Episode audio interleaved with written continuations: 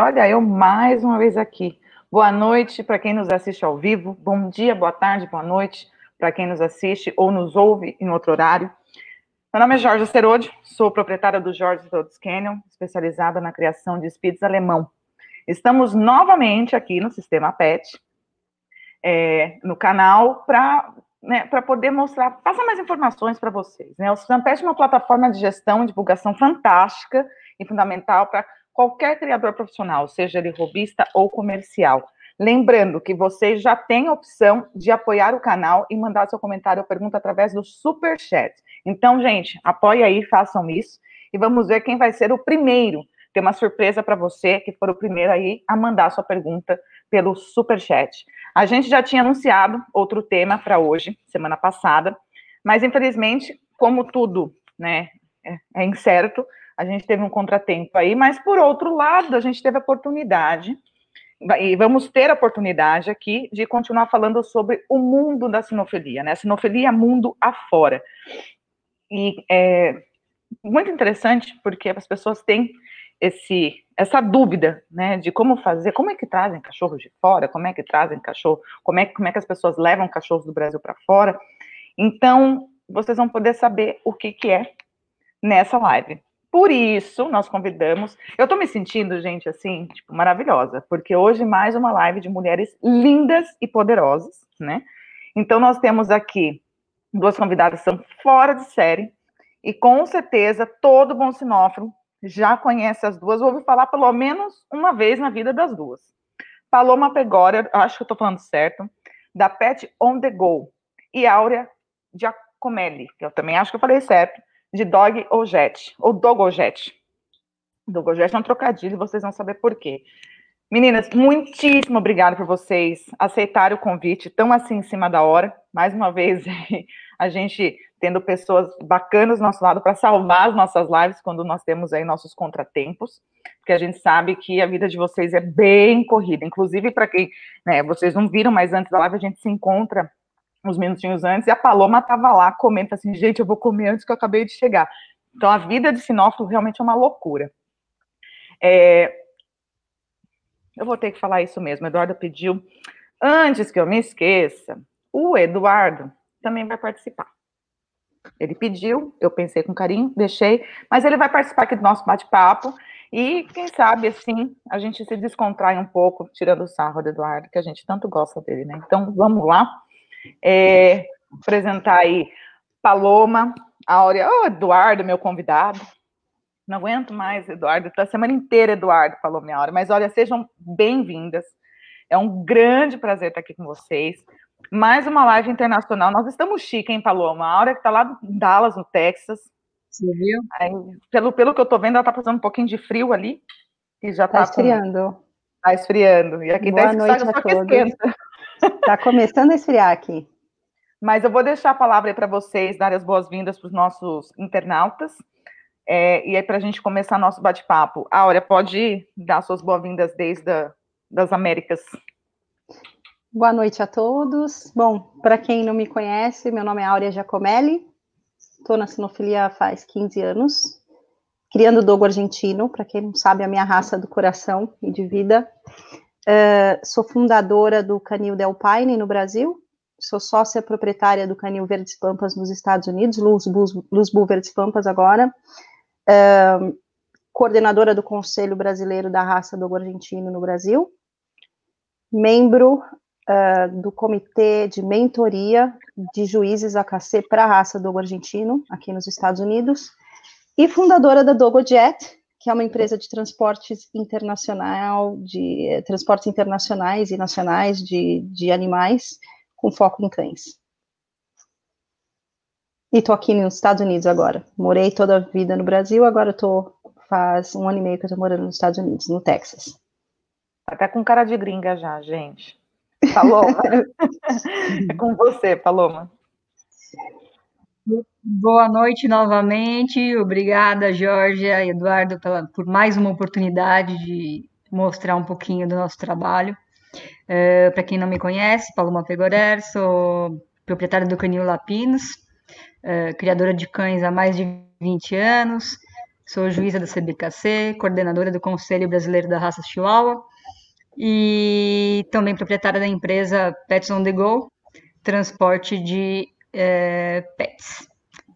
E, bom, espero que a gente possa passar alguns momentos aí, que a gente possa esclarecer a dúvida do pessoal. A gente recebe muita dúvida a respeito de, de comprar e vender cães no exterior, e eu achei essa ideia de vocês aí genial de fazer essa live.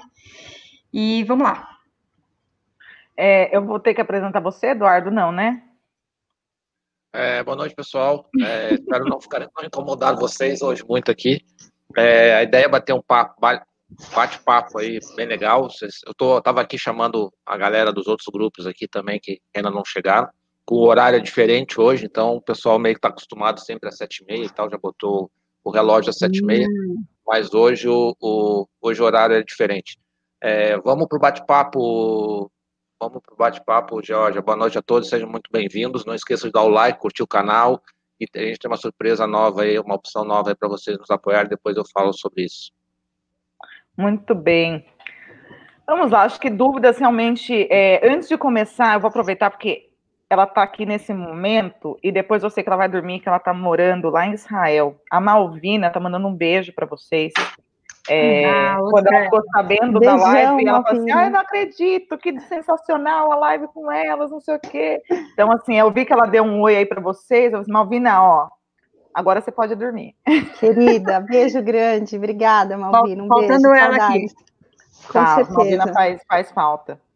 É, vamos lá eu acho que todo criador tem essa dúvida, né? A gente, um momento que a gente vive também no Brasil, né, com a questão de proteção e tudo mais. É, hoje muitos criadores têm até um pouco de, de receio. Ah, sou criador. A gente está passando por um momento, acho que não só no Brasil, mas é algo mundial, né? É, e aí vem a pergunta: vocês que estão sempre fazendo os transportes, tanto levando cães do Brasil para fora, quanto trazendo cães de fora para o Brasil para criadores, né? inclusive ajudando os criadores a escolher, que isso é importante falar, é, não é só o transporte, tem que ter o olho clínico, né, o zoiômetro, como nós dizemos. É, como que o Brasil é visto pelos criadores estrangeiros em termos de criação? O que, que vocês acham? Vamos com a Paloma primeiro. Jorge, eu acho que, no geral, uh, hoje o criador brasileiro é muito bem visto, tá? Uh, melhor em algumas raças do que em outras, uh, mas, no geral, é muito bem visto. o pessoal tem ainda um pouco de insegurança para fazer pagamento, esse tipo de coisa, apesar de conhecer a qualidade dos cães o transporte para a gente aqui também a gente está longe, as regras são um pouco mais complicadas, né? Para mandar cachorro para a Europa, por exemplo, a gente tem uma série de exigências, então torna isso um pouco mais complicado para eles. Uh, mas questão de qualidade dos cães, eu acho que uh, o pessoal lá de fora vê com bons olhos, sim. Muito bem. E, e na sua opinião, Aura, o que, que você acha? Não, com certeza. É, o Brasil melhorou muito. Eu acho que as, exposições, as exposições mundiais uh, têm mostrado, nós temos vários campeões mundiais, tanto uh, nas exposições FCI como na Eurocopa. Uh, isso, isso abrilhanta o, o, os olhos né, dos criadores por busca de genética, né? E no Brasil temos sinófilos incríveis. Eu acho que Uh, o padrão de criação é muito bom, algumas coisas melhor que outras, mas uh, temos nomes, assim, sensacionais no, no, Brasil, e acho que isso, e, e, esses nomes que começaram a vender cães para fora já há 20 anos atrás, assim, é, uma, é um histórico que vem melhorando conforme, uh, especialmente depois da era da internet, né, a globalização, a internet, o acesso à informação ficou muito mais fácil. Então, você os criadores que estão fazendo um bom trabalho conseguem mostrar esse trabalho através das redes sociais, isso tem dado bastante acesso e, e cada vez mais interesse dos criadores uh, comprarem cães no Brasil. E o fator do câmbio, né, tem ajudado muito, porque uhum. uh, eu acho que é um fator essencial de ser falado hoje, porque o câmbio está uma loucura, então para eles é interessante comprar no Brasil, que sai muito mais barato. E para a gente é interessante vender, porque Exatamente. É, Eu fico pensando, você comentou, né, há 20 anos atrás, eu fico imaginando, a gente tem um criador aqui com uma história fantástica, que é o Alexandre de Carvalho, né, do, do, do, do Lakefield, né, e, assim, criador que, na história da raça do Collie, ele mudou, assim, ele, né, ele realmente revolucionou a raça. E eu fico imaginando ele há 30, 40 anos atrás, né? Porque hoje ele tem cães no mundo inteiro. Dificilmente você acha um collie de qualidade que não tenha linha de sangue dele. Aqui no Brasil também tem o Toninho da Lepiage, que também é uma pessoa muito respeitada lá fora. Mas aí, eu, na época deles, a gente não tinha toda essa, essa comunicação global, né? De internet, as redes sociais e tudo. E, e, então, assim, é, é, é bem. Tem, acho que tem muito que aprender com eles, mas daí eu pergunto para vocês, né? Vocês acham que só a rede social, só a internet, o que, que o que, que o criador hoje ele tem que fazer para ser notada a sua criação fora do Brasil, para ser diferenciada onde outros criadores ou até mesmo proprietários particulares queiram ter aquele cão e ter o trabalho, né, de, de exportar um cão. Aliás, importar, né? Quer falar, Paloma? Tira para o então, é... Pode falar. Eu, então, eu acho que realmente as redes sociais, claro, são imprescindíveis hoje, é, é a porta de entrada para qualquer país. Uh, só que, assim, por, por, exemplo, eu, eu já há, há, mais de, sei lá, quase 20 anos atrás, quando eu mudei, fui morar fora, eu já levava, na época, cães daqui do Brasil para lá. Então, assim, já tinham bons cães o suficiente aqui para ser vendido lá fora. E a procura era bastante grande, se bobear até mais do que hoje. Por quê? É, como a Áurea disse anteriormente, é, os criadores brasileiros sempre foram muito expressivos em grandes exposições, né? Apesar de pequeno em número, é, nós sempre conseguimos apresentar quali qualidade muito, muito grande é, em grandes exposições. Então, acho que isso acabou fazendo é, o nome do criador brasileiro é, lá fora. Mas lógico que hoje, assim, a rede social é o, é o principal, sem dúvida. Mas para quem quer vender cachorro para fora, eu recomendaria realmente tentar participar de grandes exposições, tá? Então vai para os Estados Unidos, participar da é, antiga Copa Canuba, como é que chama? Copa Royal Canin. É, Westminster. É, Westminster, as mundiais, as europeias, isso eu acho que é, faz o criador aparecer muito se ele se destaca numa exposição dessa. É, o mundo tá lá, né? E você, Aura? Não, com certeza. Eu, eu acho que a questão. É, é uma coisa muito evidente, principalmente hoje: o consumidor está cada vez mais exigente. Então, as questões de saúde é, assim, uma, é algo prioritário. E, infelizmente, o nível de, de parâmetros de saúde para os criadores brasileiros ainda não é tão bom se comparado com o americano, por exemplo, em alguns países da Europa. Então, não estou generalizando, mas, assim, eu imagino que a, a, questão de saúde, você ter como comprovar uh, a genética do cão, um DNA, Uh, no caso de cães grandes, na minha raça, por exemplo, o coxo femoral, o bear testing, que é muito inacessível no Brasil, e, e, e, aqui nos Estados Unidos, por exemplo, é você tem que vender um animal com bear testing, né, que é o, o exame de audição, por conta da genética do cão, que, que é associada ao, a cor, enfim, a gente tem uma, uma incidência muito alta de cães unilaterais, então, então no, no caso da minha raça, quanto mais exames de saúde você tiver, e puder comprovar isso para o criador, eles são muito exigentes nesse sentido. Eu acho que isso é imprescindível para se tornar bem visto né, na, na no, no exterior. Então, e também participar de exposições, mostrar o trabalho.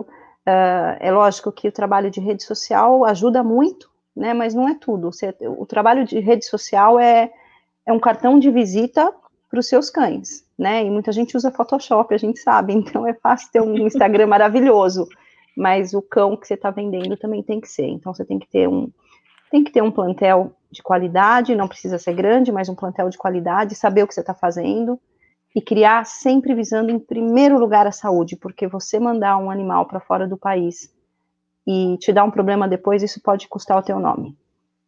Então eu prezo muito por posso, isso. Posso fazer uma perguntinha aí, Jorge? Não. Na lata. Fala, Eduardo, fala. É, assim, na, na importância, na, na, visão de vocês, qual é a importância assim, do, do o pessoal no exterior, eles também é, olham os, os pedigrees, os bancos de dados de pedigree online também, eles têm a, a, a, frequência de colocar os cães lá? Eu vou até, antes de responder, eu vou até é, agregar alguma coisa aí, tipo, né, além disso, eles procuram isso que o Eduardo falou, né, os bancos de dados, e vocês acham que os criadores de fóruns estrangeiros estão mais preocupados com essas questões que vocês comentaram do que os brasileiros, ou vocês acham que é igual?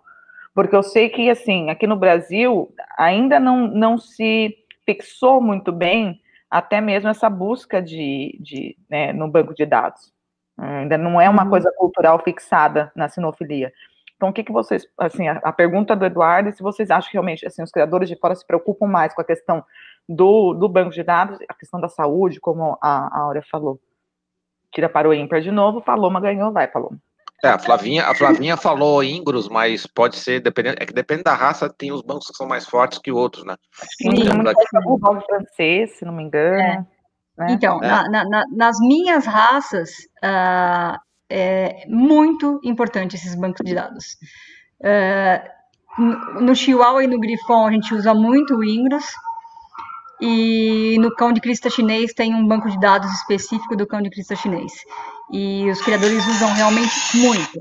Então, quando eu, sempre que eu posto algum filhote e tal, que tem algum criador de fora interessado, a primeira coisa que eles vão perguntar é qual que é o Ingros do, do, dos pais, ou tem, tem algum, tem o pedigree na internet, né? E eu acho sensacional esses bancos de dados, porque assim, além de você estar tá ali vendo toda, todo o background do cachorro, você está vendo é, cor, cores de, dos pais, dos avós, é, algumas características que, que, eles colocam ali nesses bancos, eu acho realmente muito legal e hoje quase que diria essencial para vender um cão para fora.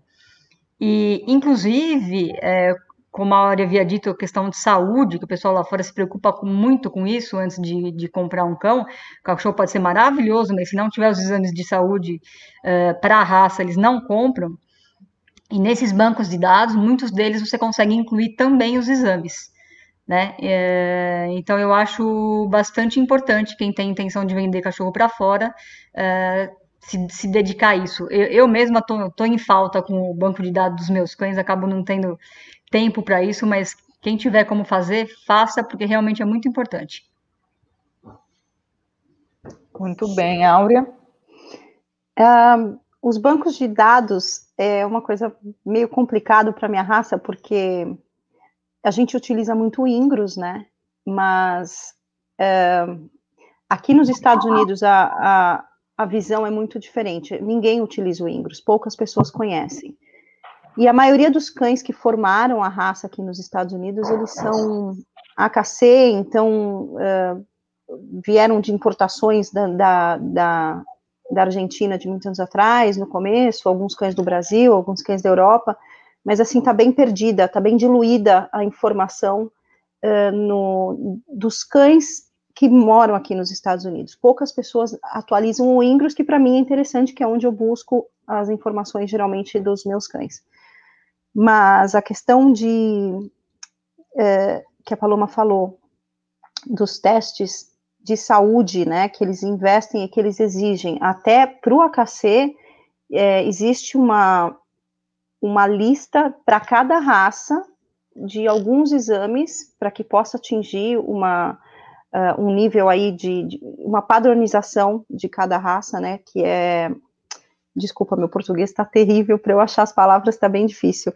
Um, existe um banco de dados de cada raça e um mínimo de exames exigidos para cada raça. No, no, Dogo, por exemplo, são cinco exames que eles exigem o Bear Testing, que é o de audição, o coxo femoral, o de cotovelo, que não é nem algo muito incidente na raça, mas eles exigem por uma questão de para atingir os cinco exames requeridos para cada raça. Então, as pessoas não têm essa cultura no Brasil. Não existe isso porque não existe essa demanda, né, na CBKC, por exemplo, de ter esse mínimo de, de, de, de exames para ter a aptidão para ser um exemplar para reprodução. É, é, é, só, é, só um parênteses. É, é, no, no, o Ingros não é, não é popular nos Estados Unidos porque é russo. Viu? O Ingros é russo. Aí não pode Também. ter eu, deixei, eu deixei ele participar, aí começa a palhaçada. É complicado. Mas, mas eu vou te falar, não é, não é, viu, não é popular, mas nas minhas raças, os americanos estão usando cada vez mais, viu?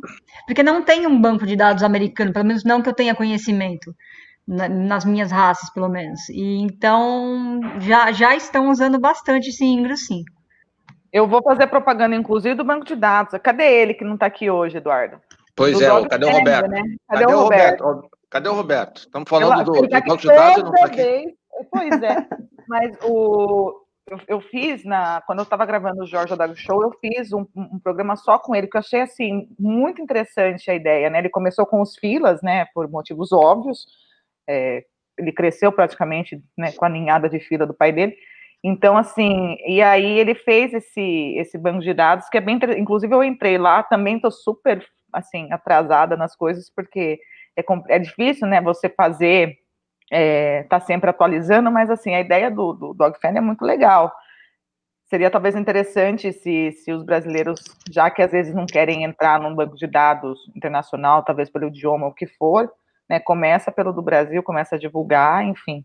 E... Não, e o legal, e o, só, o legal é que do, do a, a CBKC está apoiando o Dog Family, ele mandou todos os cadastros dos filas. E, o Roberto não está aqui ainda, não apareceu, mas é, eu acho que dos terreiros também. para ele. É, já mandei, já mandei, sabe? Tá falando de banco, banco de dados, cadê tu aqui para responder?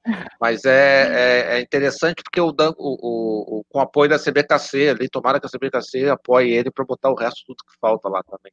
Seria muito interessante.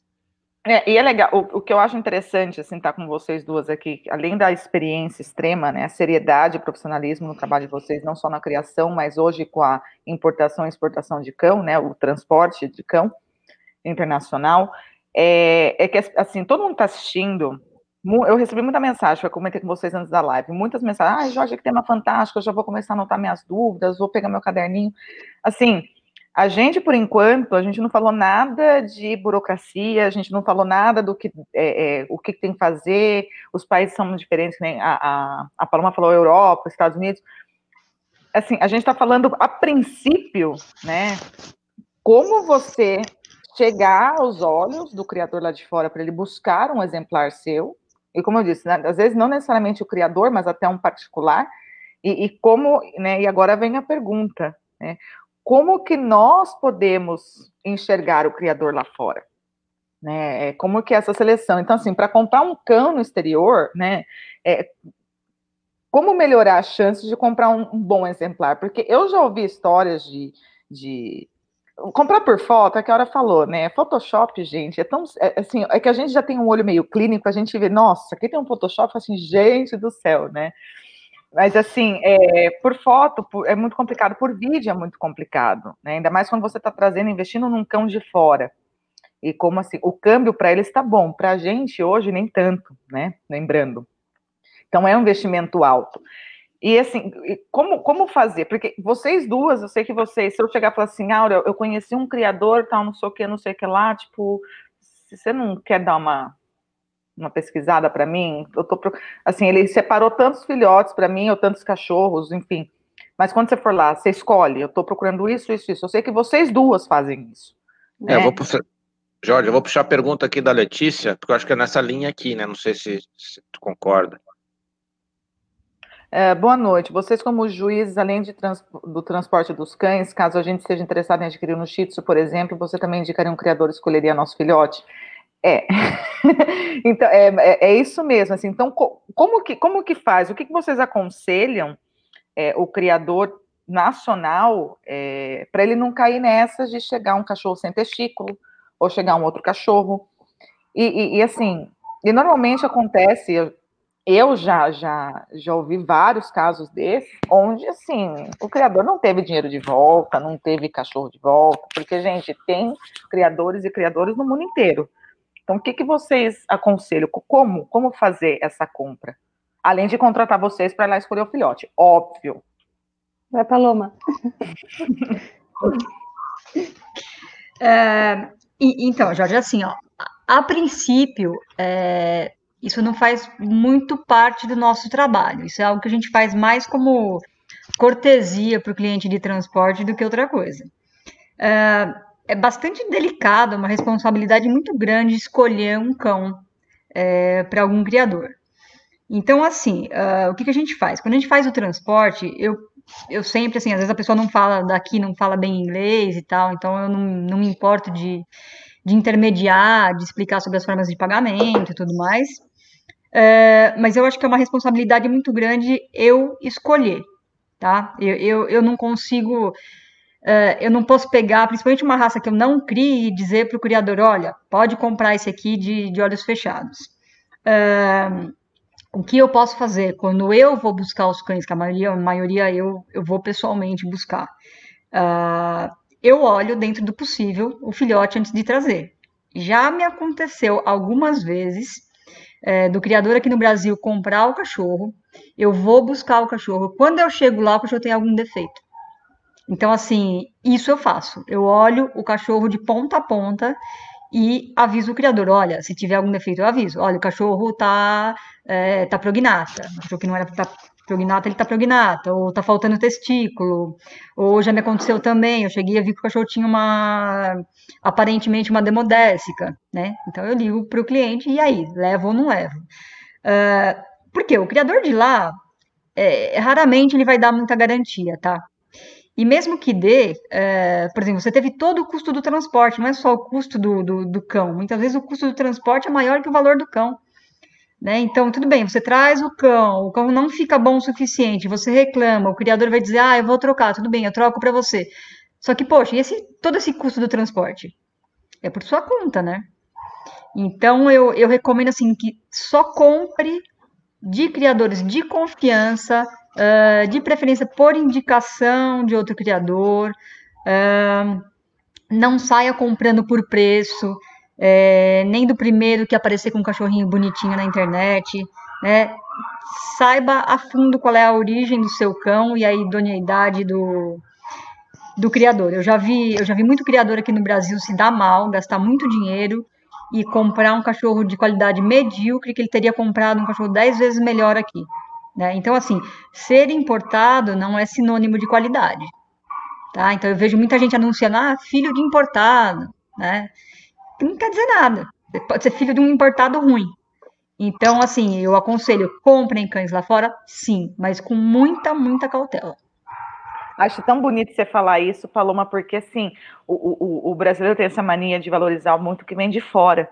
Mas assim, nós temos grandes criadores aqui no Brasil sim. também, né? Tanto na raça, na raça de vocês duas, né? Na minha também. Então, assim, Ai, é, é, eu, eu, falo que o meu é made in Brasil e estou muito orgulhosa de ser made in Brasil, mas continuando, foi só uma adendo, Eduardo, não precisa olhar assim. Áurea. Não, com certeza. Eu eu sempre também, quando eu, eu não estou mais fazendo os, os transportes eu mesma. Agora, minha empresa, uh, eu trabalho com a coordenação, eu tenho equipes no Brasil, nos Estados Unidos, tenho equipe na Europa, e a gente trabalha fazendo. Uh, eu estou fazendo a coordenação das viagens, porque eu estou tirando o green card, eu não posso sair dos Estados Unidos, então eu não tenho viajado. Mas no, durante os seis anos que eu viajei, todos os filhotes que eu fui buscar, os animais que eu fui buscar, eu fazia também uma checagem. Qualquer problema eu já comunicava imediatamente, antes mesmo de, de, de levar o animal embora, já comunicava o meu cliente, né, o comprador, porque aconteceram algumas vezes, sim, de pegar um, um, animal que tinha algum problema impactante ali, né? Talvez. E algumas vezes a pessoa falava: Não, eu sei, já estou ciente, já estou trabalhando, uh, já, a gente já tem um plano B para isso. E algumas vezes a pessoa falava: Não, não acredito nisso, não acredito. Então é, é bem frustrante, né? Então eu acho que esse trabalho que a gente faz. É, esse é o grande diferencial, acho que tanto meu quanto da Paloma, é, do nosso trabalho porque nós somos criadores, né? E isso faz toda a diferença. Você trabalhar com um transportador que entende uh, anatomia, que entende de, de, genética, que entende da morfologia de um animal e, e, e que entende dos trâmites, porque além de criador, eu sou, eu sou cliente, então a gente tem todas as pontas, né? Uh, o entendimento de todas as pontas é muito importante para fazer o grande sucesso e a gente acaba ajudando o criador, acaba ajudando o cliente uh, que está comprando o animal. Mas uma coisa que eu sempre falo: o investimento é muito alto. Tomem cuidado ao comprar filhotes de fora. Eu, uhum. particularmente, não compro mais filhote. Se eu tiver que importar um animal para minha criação, eu vou procurar a, a, um animal que já esteja pelo menos com, com seis meses, porque você já tem, já tem uma ideia do que você está comprando. Gente, filhote é uma surpresa. Um animal mais, uh, mais, de mais idade, um jovem de seis, sete meses, é, é um animal pronto, praticamente, né? Já tem ali quase, você já consegue ver angulação, consegue ver conformação, temperamento. Então, você está pagando, às vezes, um pouco mais caro, porque animais mais, mais, com mais idade devem, se eles são bons, eles são mais caros. Se eles são refugos, aí eles vendem mais barato. Mas eu, eu de verdade, eu prefiro que eu sempre aconselho os meus clientes a comprarem quanto mais idade melhor. Às vezes os criadores querem se livrar muito, uh, muito rápido, então, eles falam, não, tem que comprar com máximo de três meses, quatro meses de idade, que é a idade ideal para viajar, para começar a viajar, e a gente vai entrar nesse, nesse tópico, mas eu sempre aconselho os meus clientes, se puder esperar um pouquinho mais, você tem a opção, uh, você tem uma chance maior de fazer uma escolha melhor, de não dar um tiro no escuro. Uhum. É, é pagar, um, pagar barato e né, o barato sai caro, é mais garantia. Ou, ao contrário... Uma ao, desculpa, falar. ao contrário do que algumas pessoas, principalmente os leigos, pensam, né? Nossa, mas ele tem um animal à venda de sete meses, deve ter sido o último da ninhada. Ninguém na verdade, quis, não é. é. Na verdade, pelo contrário. Na verdade, para quem cria, como nós que criamos para exposição e para criar para vender para criadores, né? Uh, eu tenho que segurar os melhores, eu tenho que segurar dois, até eles terem uma idade boa para ver o que, que eu fico, o que, que eu vendo, para quem eu direciono, se aqueles animais ficarem bons, eu vou, direcionar, eu vou querer direcionar para um bom criador, para um bom expositor, né? Então, esses animais mais velhos, sem dúvida nenhuma, eles têm um, um valor de mercado que vale três, quatro vezes o valor de um filhote. E eu acho que vale a pena. É, aqui, aqui, só um pouquinho, já, já, o João Rodrigues falou, assunto bom, tenho vontade de trazer uns cães do Uruguai. Ah, já tem os dois contatos perfeitos aí para você trazer os cães. O, aqui, aqui, que acontece demais, você falou uma coisa muito importante que é, até na compra né, é legal falar. A, a, minha raça também é uma caixinha de surpresa, né? E normalmente eu tenho as fêmeas com seis, sete meses, eu tenho, é mais fácil eu ter fêmeas para vender nessa idade do que mais nova, que você acaba segurando, só que o meu problema é que elas não crescem. Aí, quando fica muito pitiquinha, a gente fala assim, ah, a gente disponibiliza a pessoa, mas por que que esse se ela está aí com 5, 6 meses, por que, que ela não é mais barata? E a gente explica, uhum. porque todo mundo quer um Spitz pequenininho, mas ninguém quer pagar o preço de um Spitz pequenininho. Mas é o que eu falei, né? O animal, ele cresce na nossa casa, a gente tem um custo de manutenção, uh, e é um risco para nós também manter um animal que você não sabe se ele vai se tornar um animal de exposição, apto à reprodução ou não. Então, é um risco. Uh, aí sim, se você tem um animal que por acaso uh, a mordida dele ultrapassou um prog... na raça do dogo não pode ser prognata, passou, vou saber depois dos seis, sete meses que eu vou ter noção se ele vai passar a boca ou não. Aí eu tenho que dele como pet. Sim, ou, ou doá-lo, né? castrá-lo, entendeu? Mas é um risco, porém eu acho que vale a pena segurar, porque tem o um mercado para os cães, para os bons cães adultos. Deixa, deixa eu só falar uma coisinha complementando aí. É, concordo totalmente com a, com a área, claro, trazer um cachorro jovem ou adulto é sempre mais seguro do que, do que trazer um filhote, né? Quem traz um filhote, eu acho que tem que aceitar que é uma loteria. Pode se dar muito bem, pode se dar muito mal. Né? Agora, uma coisa que eu indico muito para meus clientes, se eles tiverem a oportunidade, é fazer um leasing leasing, traga um cachorro de fora, já adulto, de preferência, já consagrado, que já foi pai, já campeão, né? Então, um cachorro que você já sabe o que produz. Tenta fazer leasing, tenta trazer para cá por um período. Né? Isso, isso, isso, assim. O criador, o criador, brasileiro não consegue nem fazer copropriedade, mas falar em leasing. Olha, eu já, eu já fiz, fácil, eu já fiz vários, viu, Eduardo? Eu já fiz vários e eu vou te falar uma coisa. É, é, um, é um passo muito grande na criação. Por quê? Você não é obrigado a ficar com aquele cão a vida inteira. Então você traz o cão, você usa ele durante um ano, segura aquilo que você achou interessante e manda o cão de volta. É mais né? fácil então eu acho que propriedade. É, eu acho que você só tem, só, o criador só tem a ganhar. Se é você é tem alguém mesmo. de confiança lá que confia em você para te mandar um cão, uh, eu super recomendo. É, Jorge, eu tenho uns comentários aqui, posso dar uma, posso botar em tela aqui? Não. Coloca, viu, porque, né? viu porque eu convidei a Georgia aqui para apresentar? Eu sou muito educada, gente. Tá Mas o público me adora, viu?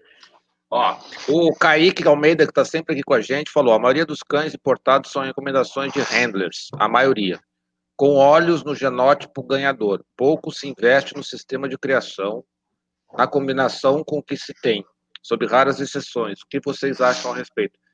Não sei se eu consegui expl explicar direito. Acho que, acho que deu para entender. Eu não entendi. Bom, eu, eu, vou, eu, vou, falar o que eu, o que eu entendi. Não sei se eu tô, não sei se eu entendi bem. Uh, o que ele está dizendo é, é, que os handlers recomendam trazer um cão A ou B baseado uh, no, fenótipo. no, fenótipo. sem se preocupar muito com a genética daquele cão que tem para trás e tudo mais. Uh, bom, eu, eu, diria que depende do que, que o criador quer. Né? Se ele está querendo investir na criação ou se ele está querendo ganhar em pista. Se a ideia dele é aparecer em pista e ganhar, eu acho que esse cão, ok. Agora, se a intenção dele é, agregar é, na genética do canil dele, aí ele tem que pensar por outro lado. Às vezes ele, às vezes ele trazendo um cão é, fenotipicamente menos bom, ele vai estar tá agregando mais na criação dele do que trazendo aquele cão best in show. Nossa, é né? maravilhoso então, você falar isso, porque eu falo. Depende daquilo que ele quer, depende daquilo que ele precisa nem todo campeão é um bom reprodutor e nem Exato. todo bom reprodutor é um campeão. A gente é uhum. uma coisa é o, o você vê o, né, padrão, estrutura, beleza. Outra coisa é você ver estudar o, o, a genética, o pedigree, a linhagem de sangue daquele cão. Então, assim, eu falo que às vezes as pessoas, ah, mas essa fêmea é tão feia, assim, ela é desprovida de beleza, mas os filhotinhos dela são tão bonitos. Exato. É, Exato. A minha melhor reprodutora uh, que eu tive até hoje, com certeza estava longe de ser a minha cadela mais bonita. Mas Aqui foi a mãe foi a e, e, a avó de todos os meus campeões e assim, produziu maravilhosamente bem. Mas ela tinha uma genética por trás que realmente era excepcional, né? Então depende do que o criador quer. É por isso que eu falo que você, você estudar um cão, é, mesmo quando você está comprando um cão, por isso que foto é complicado, né? Eu não estou comprando um cão pet que eu quero achar bonitinho. É, você comprar um cão através de fotos, sem olhar, avaliar, pedir, é muito complicado. E normalmente, gente, eu vou falar uma coisa bem interessante para vocês. Normalmente são os feinhos que dão os fiotinhos bonitinhos, tá? Deixando claro. E por incrível que pareça, é uma coisa assim louca. Eu, eu vou falar aqui, eu espero não ser, não ser processada futuramente, mas vamos, genética, vamos usar a genética atual, né? Gisele Bündchen e sua irmã, duas, né? São gêmeas, né? Gisele Bündchen, aquele mulherão, a irmã dela é bonita, mas assim, não é uma Gisele Bündchen, né? Ninguém é. Olha a filha da Gisele é Bündchen. É olha, olha, mas ó, olha a filha da Gisele Bündchen e olha a filha da irmã dela. Meu, a filha da irmã dela, que seria, digamos assim, um patinho feio, é mais bonita que a Gisele Bündchen. A filha da Gisele Bündchen... Eu não conheço nenhuma das duas. É bonitinha. Eu também procura não. saber aí, procura saber. É que, é que você, você tá no Texas, entendeu? Então, assim, na questão de futebol americano, vocês são... Vocês não se batem. Mas eu vou pesquisar, tá? Mas, mas, mas, vocês estão assistindo, assim, é uma coisa banal, mas eu falo, genética é uma coisa que é muito louca, né? É, então, mas só para é, eu tô aqui para falar faz tempo isso, e a Marcinha, a Márcia Freire comentou. A Márcia Freire falou para mim hoje, Áurea, que você foi quem trouxe a rap para ela. Se não me engano, foi a primeira cachorra que você fez o transporte. É meu isso mesmo? Meu primeiro transporte, meu primeiro transporte. Foi muito engraçado essa, essa, essa história. Deixa eu falar um pouquinho do começo da, da minha empresa. Eu acho que é bem interessante que vai até levar a história da rap. Uh, eu quando eu quando eu tive um cão que foi ganhador no Brasil, o Manchai, ele ficou famoso, e eu fiz uma, eu fiz uma venda de cinco cães para Taiwan, tá? Logo minha primeira exportação, coisa fácil. Ninguém queria fazer esse tipo de transporte. por carga era extremamente caro, eram cinco animais de grande porte. O processo uh, sanitário para enviar cães a Taiwan é loucura, porque você precisa uh, de uma sorologia de raiva feita nos Estados Unidos duas vezes. Depois você precisa de um import permit, que é um permisso de importação. Você precisa uh, esperar os cães, tem uma quarentena de seis meses para levar para Taiwan, tá? Então ninguém queria fazer esse tipo de transporte. E eu falei, quer saber? Eu vou fazer. E foi o que aconteceu. É, eu me coloquei a fazer o transporte para os meus próprios cães, para os meus filhotes. Falei, vou estudar, vou decifrar o que, que é, o que pode ser feito. Conversei com a minha cliente, ela foi super legal, ela me ajudou em todo o processo. E por isso eu fiz a minha, a minha primeira exportação, eu mesma que fiz. E eu levei cinco cães para Taiwan e hoje eu já fui nove vezes para Taiwan. Tenho vários clientes em Taiwan. Uh, justamente por eu ser uma das únicas pessoas que conseguiu desbravar o mundo de Taiwan, porque realmente é muito difícil. E nesse período, é, eu fui para Mundial, assisti o meu cão na, na Itália, em Milão, e conversando com. Mas eu não estava ainda trabalhando com isso, eu estava só estudando para fazer o transporte para Taiwan. E a Marcinha me pediu, falou que estava comprando um animal lá, se eu poderia levar para ela. Eu falei, pode deixar comigo. E foi assim, foi meu primeiro transporte, a Rap, uma husky siberiana. Linda. Que loucura. E a Marcinha tá enchendo o saco lá, sei lá, passeando, a Marcinha, traz para mim o cachorro. Gente, o criador, né, quando, quando tem um amigo criador no país, então, você não pode lá ver aquele criador para mim? Tem um cachorrinho que eu queria lá, traz, faz, faz essa gentileza. Muito. É. Mas foi assim que eu comecei, graças a é, ela é uma foi uma grande, um grande incentivo a Rap e a Márcia. Muito obrigada, Márcia. Ela falou para mim, assim, ah, gente, eu vou falar na live, eu vou falar. O... Aí vem a pergunta, né? Você falou do Taiwan, dessa dificuldade que você deve estudar. É, a Paloma com certeza também é, tem, teve suas dificuldades. Eu acho que cada país, cada, cada continente tem os seus, né? A gente estava comentando aqui antes que tipo, mandar cachorro para os Estados Unidos comparado para a Europa é, é batata, né? É muito, muito simples. Mas eu acho que uma das coisas que o criador fica um pouco receoso é a questão de pagamento, tanto para importar quanto para exportar. Né? Então, assim, para vocês, porque vocês também auxiliam, acredito eu, nessa parte do, do, criador, né? Se ele tiver alguma dificuldade, qual é a melhor forma de receber ou pagar, né? É, é a compra desses animais, a compra e venda, né? Desses animais. Vou deixar minha amiga começar dessa vez. Ah, é? Obrigada. Bom, uh, eu acho que a primeira opção seria um pagamento é, prioritário a qualquer tipo de. Desculpa, faz de novo a pergunta, Jorge, para quem está para quem tá comprando, né? Para quem está comprando. É, para quem está comprando ou para quem está re, tá recebendo, né? Tá para quem está tá vendendo ou para quem está comprando. Qual é a melhor forma de transição? Eu, eu utilizo hoje uma ferramenta chamada TransferWise, que é a melhor ferramenta em relação a, a câmbio, tá? E ela é segura porque sai do meu banco e vai para o banco da pessoa no Brasil ou vice-versa. Uh, TransferWise, para quem precisa fazer esse tipo de transação internacional. Não recomendo PayPal, principalmente porque já vi algumas pessoas uh, pedirem o, o, resgate do dinheiro após a chegada do animal e depois para você fazer uma é uma briga bem bem séria. Western Union é uma opção, porém ela tem algumas taxas altas e o câmbio não é dos melhores. E eu acho que é isso. Tem o PayPal eu realmente não eu já usei bastante, mas eu não utilizo mais. Hoje eu só eu só transfiro via TransferWise. Tá. É, é, só antes da Paloma falar, então, vocês duas, vocês fazem isso, assim, por exemplo, eu quero comprar um cachorro é, para fora. Para fora é ótimo, de fora. Uhum. E aí eu vou, aí eu falo com o cliente, o cliente ele faz toda a transição para vocês e vocês vocês fazem assim, ou é só a questão do do, do transporte?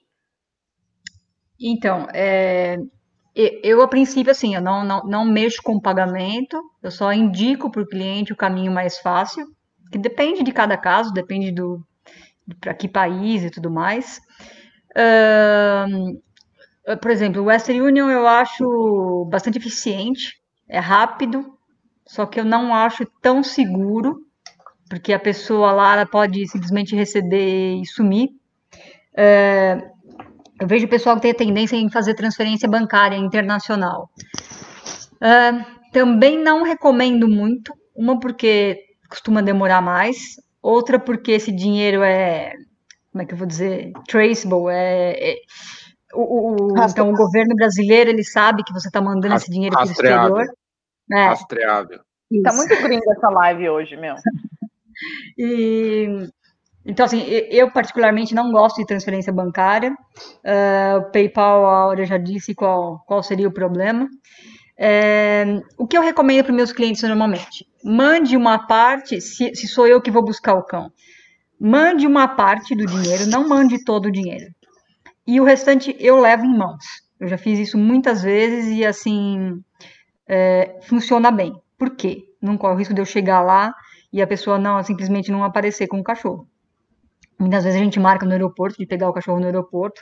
Então, assim, se o cachorro tiver algum problema, ou sei lá, ou se a pessoa não aparecer, eu ainda estou com metade do dinheiro na mão. Alguns criadores aceitam, outros não. Outros fazem você pagar realmente 100% do filhote antes de buscar.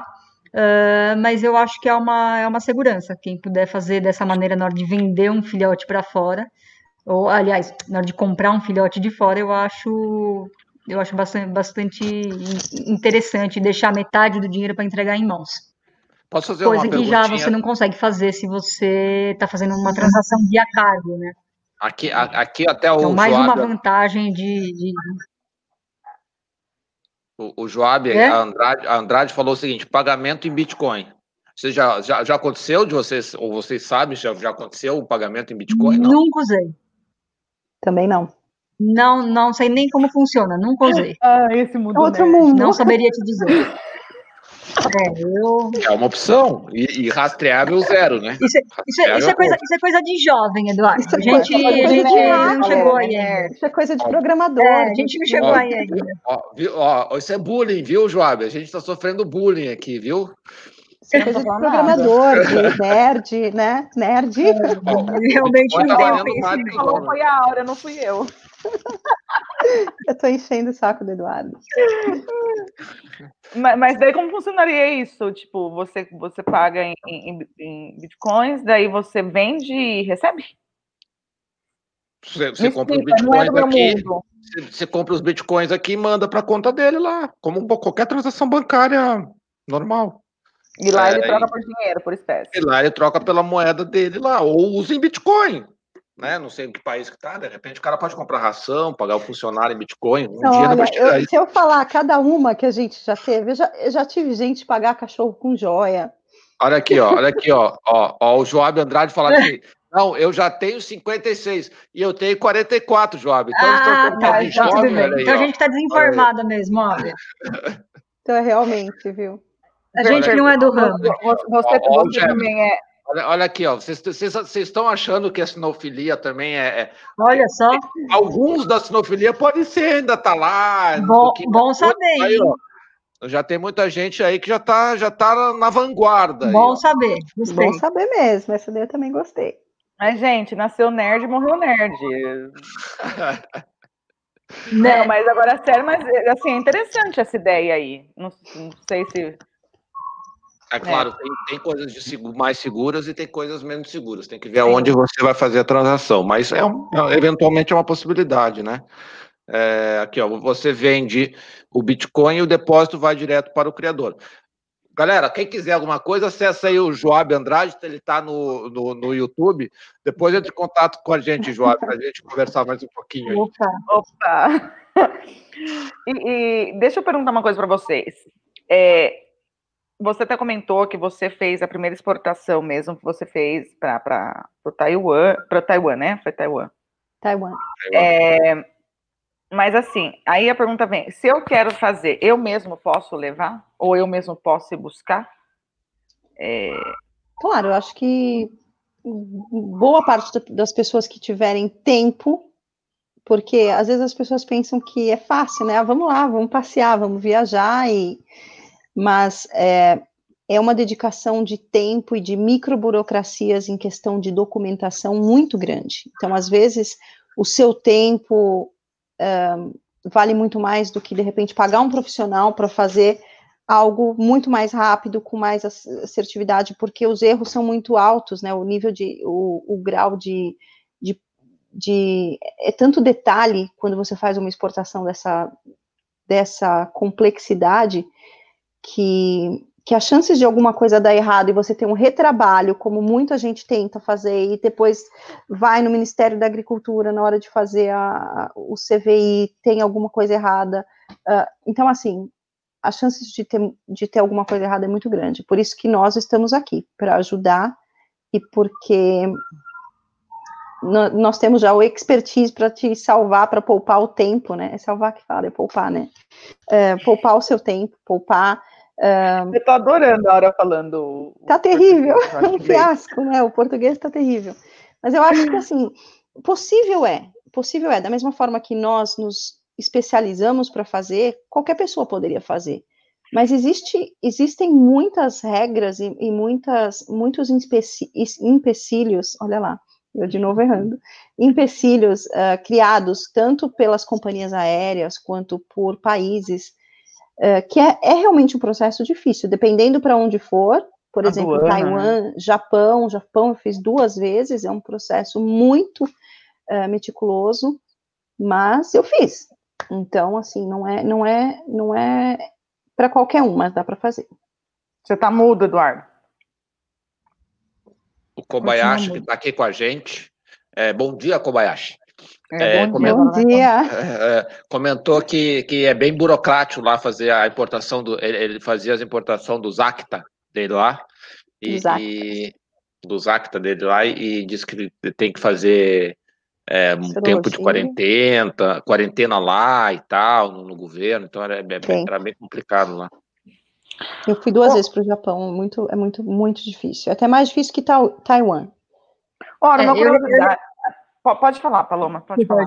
É, eu recomendo assim, tem, tem muita gente que me procura que me diz, olha, eu, eu quero eu mesma levar é, o meu bichinho para fora. Tem muita gente que tem pet, muitos nem são criadores. Ah, eu estou mudando para a Alemanha. Eu quero levar meu bicho, eu quero eu mesma levar. Então, ele não quer contratar o meu serviço de transporte, mas ele contrata o meu serviço de consultoria. Né? Então, eu faço toda a parte de documentação e orientação de como ele fazer isso. Né? Então, ele não Exato. paga pelo transporte, paga pela consultoria, ele mesmo viaja com o cão dele e normalmente tudo dá certo. Então, eu acho que assim, quem, quem não tem experiência nenhuma no assunto, contrate pelo menos a consultoria de um profissional. Exatamente. Ah, e é mais fácil, né? Daí você já tira a documentação tudo, a gente só tem que ir. É, porque assim, a, a, gente, a gente vê, a gente vê o pessoal perdendo muito dinheiro, querendo se arriscar, fazer sozinho, de verdade, assim, não estou falando porque a gente trabalha com isso, não é, não é Áurea? É, é verdade. É, às, vezes, às vezes se arrisca a fazer sozinho e acaba tendo que fazer duas vezes, gasta o dobro, coisas simples, do tipo emitir um CVI, que pra gente que trabalha com isso é simples, uh, para quem não é do ramo, é super complicado. Se tiver uma vírgula fora do lugar no, no atestado de saúde, você volta para trás. E às vezes você perde o seu agendamento, perde a viagem, né? Então, às vezes, vale. Tem que contabilizar aí se não vale a pena contratar é uma, alguém. É, pra... é uma economia infantil, né? É uma economia besta. O jovem está falando aqui. Vocês já trouxeram sêmen? Tenho vontade de importar sêmen de Malinois da França e Bélgica. Aí é já... com a Paloma. Aí é com a Paloma, nossa então, expert em sêmen. De, deixa, deixa eu contar uma historinha mais ou menos. Ah, até pouco tempo atrás, o Brasil não tinha nenhuma regulamentação que permitisse ah, a importação legalizada de sêmen canino. Então, o que, que o pessoal fazia? Mentia, dizia que era sêmen de cavalo, de boi, muitas vezes trazia escondido, perdia no meio do caminho. Uh, Hoje, é, a gente, depois de muito ir atrás, de muito estudo, de muito procurar, a gente consegue já fazer isso regularizado. É, quando a gente ia começar a fazer os primeiros, né, nesse novo sistema, infelizmente veio a pandemia e aí acabou que ficou um projeto meio que guardado. Mas se Deus quiser, assim que a gente poder, puder voltar a viajar, uh, vai ser possível sim uh, trazer sêmen uh, do exterior, canino e tudo regularizadinho, tudo bonitinho. Perfeito. Aí na questão da, da do transporte, né? Vocês tem, tem cliente que pede para vocês, porque assim, se você está levando seis, sete, oito cachorros, eles vão no carro, né? No, no, no porão né? Uhum. Agora, tem cliente que pede assim, tipo, eu seria uma dessas clientes, tá? Por isso estou tirando dúvida.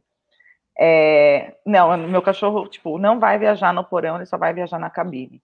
Tem uns que exigem isso? Tem. O valor Sim, é mais caro? Na verdade, não é questão de valor, é questão de viabilidade, né?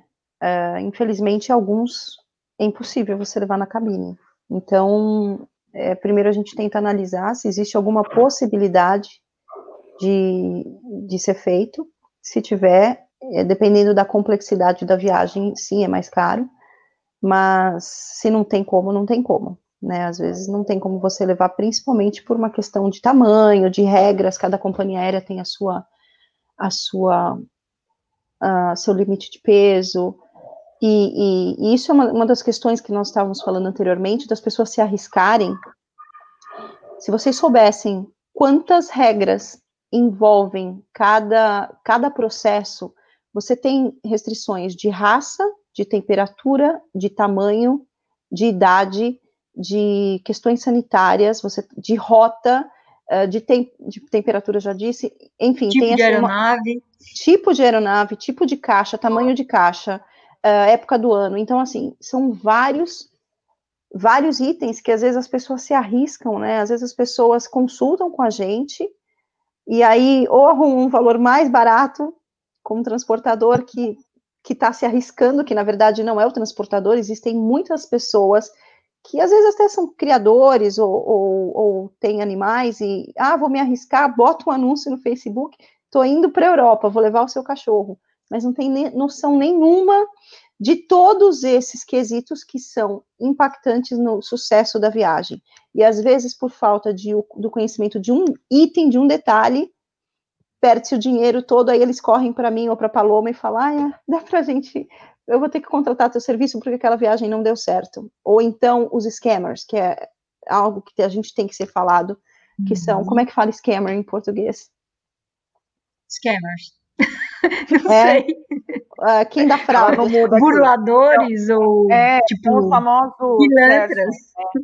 Aqueles que seguem a lei de Gerson, tira vantagem acima de tudo. É, depois, depois da pandemia, principalmente, surgiram muitos. Não, esses são, são golpistas, golpistas. Ó. Golpistas, isso. Muitos golpistas. Nos golpistas. anos, desde que eu comecei nesse ramo, apesar de que não eram muitas pessoas que faziam isso, algumas tentaram. Uh, e, e eu via muita gente pegando dinheiro de pessoas e depois uh, perdiam, não, não tinha transporte.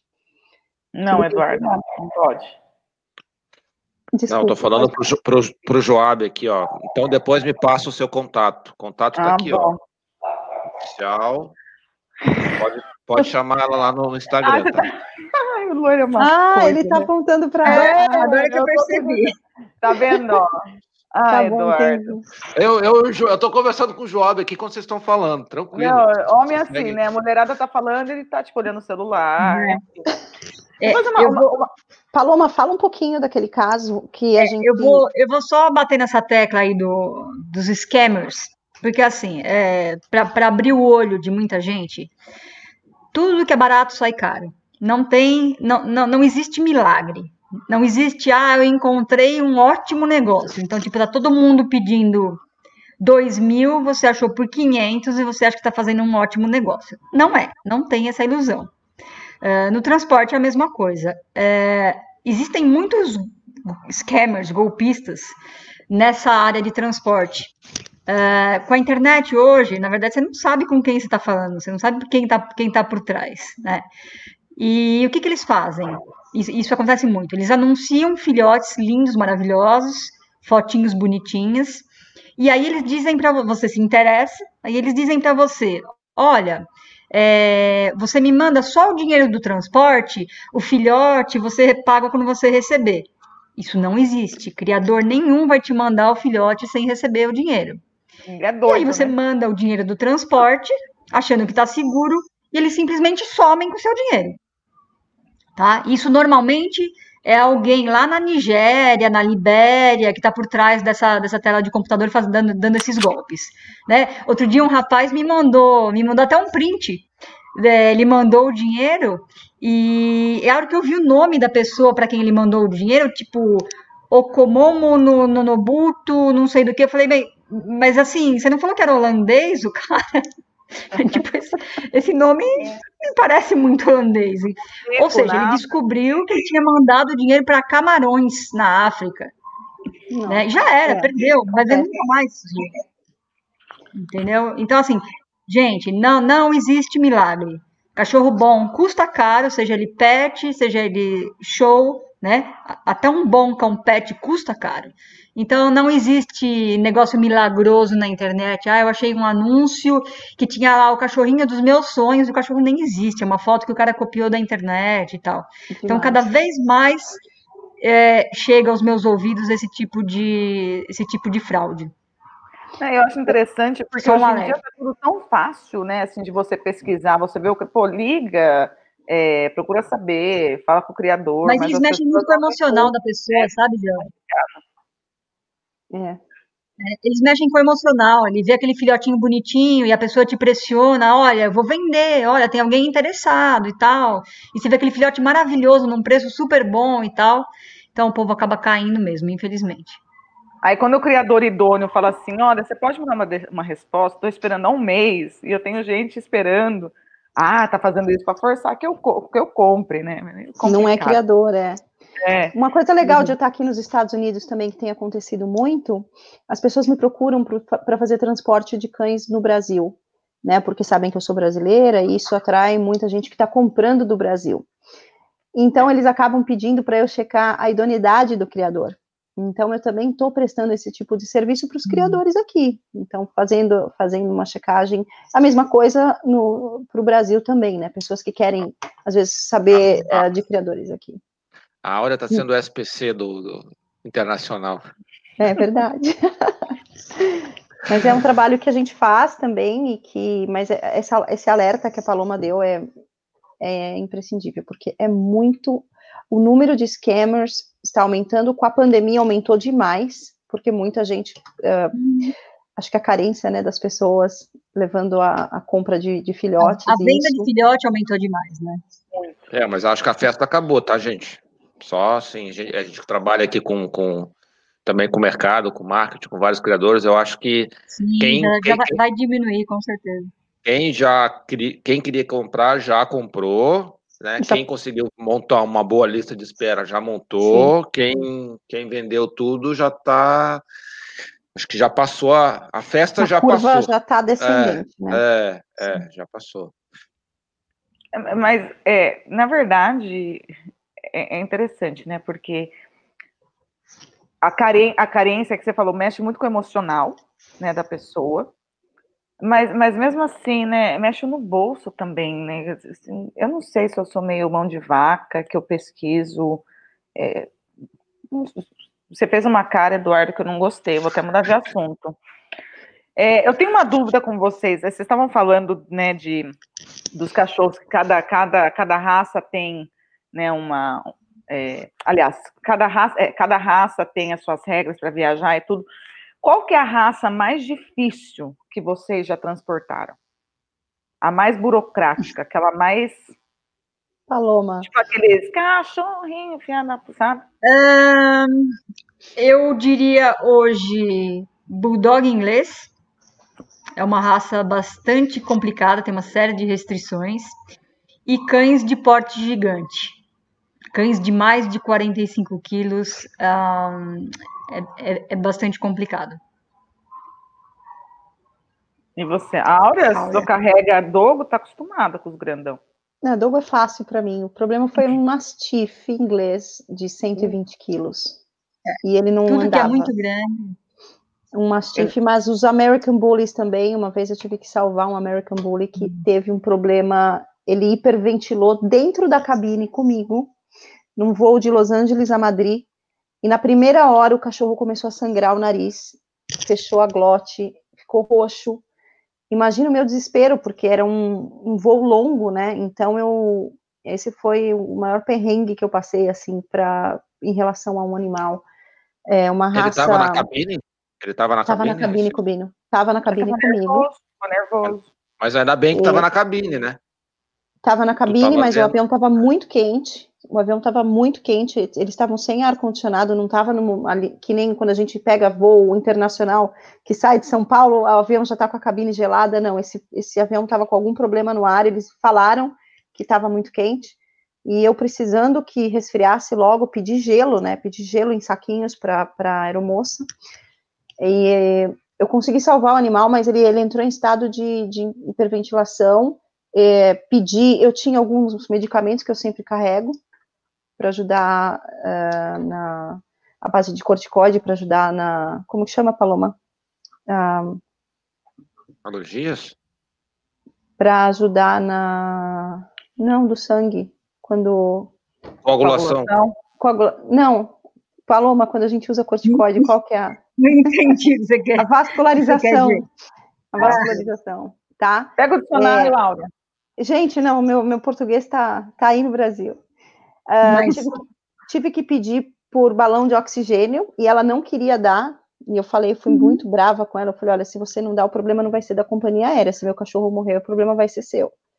Então ela trouxe balão de oxigênio, aí eu consegui fazer uma. Uh, durante mais ou menos uma hora que levou para reestabilizar o cão.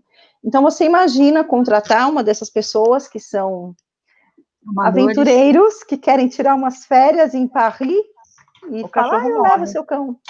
E acontece uma é. dessas, principalmente com braxcefálicos. É um problema, um problema muito. Não é comum o que aconteceu, né? Mas eles hiperventilarem é uma coisa muito comum. Então você tem que saber o tipo de, de, de procedimentos a, a, ser feito. Eu não sou veterinária, nada disso, mas eu pelo menos tenho o básico para salvar o animal de uma situação dessa. É, exatamente. Isso, e, e, os amadores, numa situação dessa, provavelmente não saberiam o que fazer. Já, já, já me aconteceu, eu estava num, num voo nos Estados Unidos, voo interno, e tinha uma pessoa com um bulldog inglês é, no, no voo, uma pessoa que eu não conhecia, e o cara provavelmente totalmente amador, o cachorro começou a passar mal, mas muito mal, e ele não fazia a mínima ideia do que fazer, o cachorro ia morrer, Uh, eles chamaram um veterinário, se tinha algum veterinário a bordo, não apareceu nenhum veterinário. Eu falei, bom, eu vou tentar, vou ver o que, que eu consigo fazer. Aí, graças a Deus, a gente conseguiu, conseguiu salvar o cachorro. Eu tive o mesmo problema que a Aura, eles não queriam dar oxigênio. Eu tive que meio que ameaçar para conseguir o oxigênio no, avi no avião. Mas, assim, quem, quem opta pelo, pelo, pela maneira mais barata, saiba que o, que o risco é grande. É, o que a gente faz aqui também, por exemplo, tem muitos cães, por exemplo, cães idosos, ou cães que têm algum problema de saúde, que precisam de cuidados especiais. Uh, nesses casos, é o doutor Cristiano que viaja com eles em cabine, e aí estou monitorado o caminho todo. Se precisar de alguma coisa, ele tem ali tudo à mão. Então, às vezes, vale a pena pagar um pouquinho a mais uh, para ter um, um, serviço especializado ali e um, um, socorro se algo acontecer. Doutor Cristiana, que está aqui presente. É... E aí, Cris? Deve estar tá babando aí, ouvindo a Paloma falar, né? Queria só falar uma coisa. A gente falou de raças complicadas, né? Algumas raças não tem como você carregar com você, nem, nem não só algumas raças, mas alguns destinos também. Uh, não tem como você levar na cabine, não tem nem como você levar no porão. Então, nós também trabalhamos com a opção de envio por carga, tá? A gente tem essa solução. Temos a solução por carga terrestre, acompanhado, desacompanhado, uh, enfim. Até se precisar de navio, a gente dá um jeito. É a solução da vida dos criadores dessa mulher, gente. Mas e aí, o que é mais fácil, vocês acham? É mais fácil enviar um cão ou trazer um cão de fora? E assim, quais são normal, as exigências, exig, Eduardo, exigências? Eu fui picada pela Áurea. É, mais, mais tá falando muito assim. inglês, você tá muito internacional. Eu tô muito, tô muito nacional, é muito convidado internacional aqui, gente. Eu tô muito chique, tô muito chique. Mas quais são as, as exigências? Oh, Eduardo do céu, fala aí, Eduardo. Exigências. Quais... Obrigado, mais comum. Hoje tá fácil. É, independente do destino, está dizendo? É. Isso. Bom, uma exigência básica que praticamente todo o país exige é a vacina antirrábica, aplicada há mais de 30 dias e menos de um ano. Isso 99% do, dos países vão exigir. Uh, para sair do Brasil, não importa para onde, uh, sempre tem que ter um documento emitido pela Vigiagro chamado CVI. Uh, para a emissão do CVI, cada país tem a sua exigência. Uh, mas sem esse documento, não se sai do, do, do país. Outra coisa que acontece demais também, me ligam desesperadamente do aeroporto. É, a pessoa está lá é, esperando para embarcar, chega lá com a carteirinha de vacina do cachorro, achando que vai embarcar para os Estados Unidos. Não vai. Né? Sem esse documento oficial, que é um. Uh, ele é em português e em inglês, ou em português e a mais a língua do país para onde o animal está indo. Sem esse documento, não embarca. Esse documento é do Ministério da Agricultura, né? É, quem, quem emite é a Vigiada, né, Ministério da Agricultura. Uh, hoje em dia está mais complicado ainda por causa da pandemia. Então, normalmente era um trabalho que eles faziam presencial. Então, você vai até a Vigiada e eles emitem, se você tiver com toda, com toda essa documentação em ordem. Hoje está é, tá uma parte online, uma parte presencial, tem uma, uma série de, de, exigências extras de documento, está realmente bastante complicado por enquanto.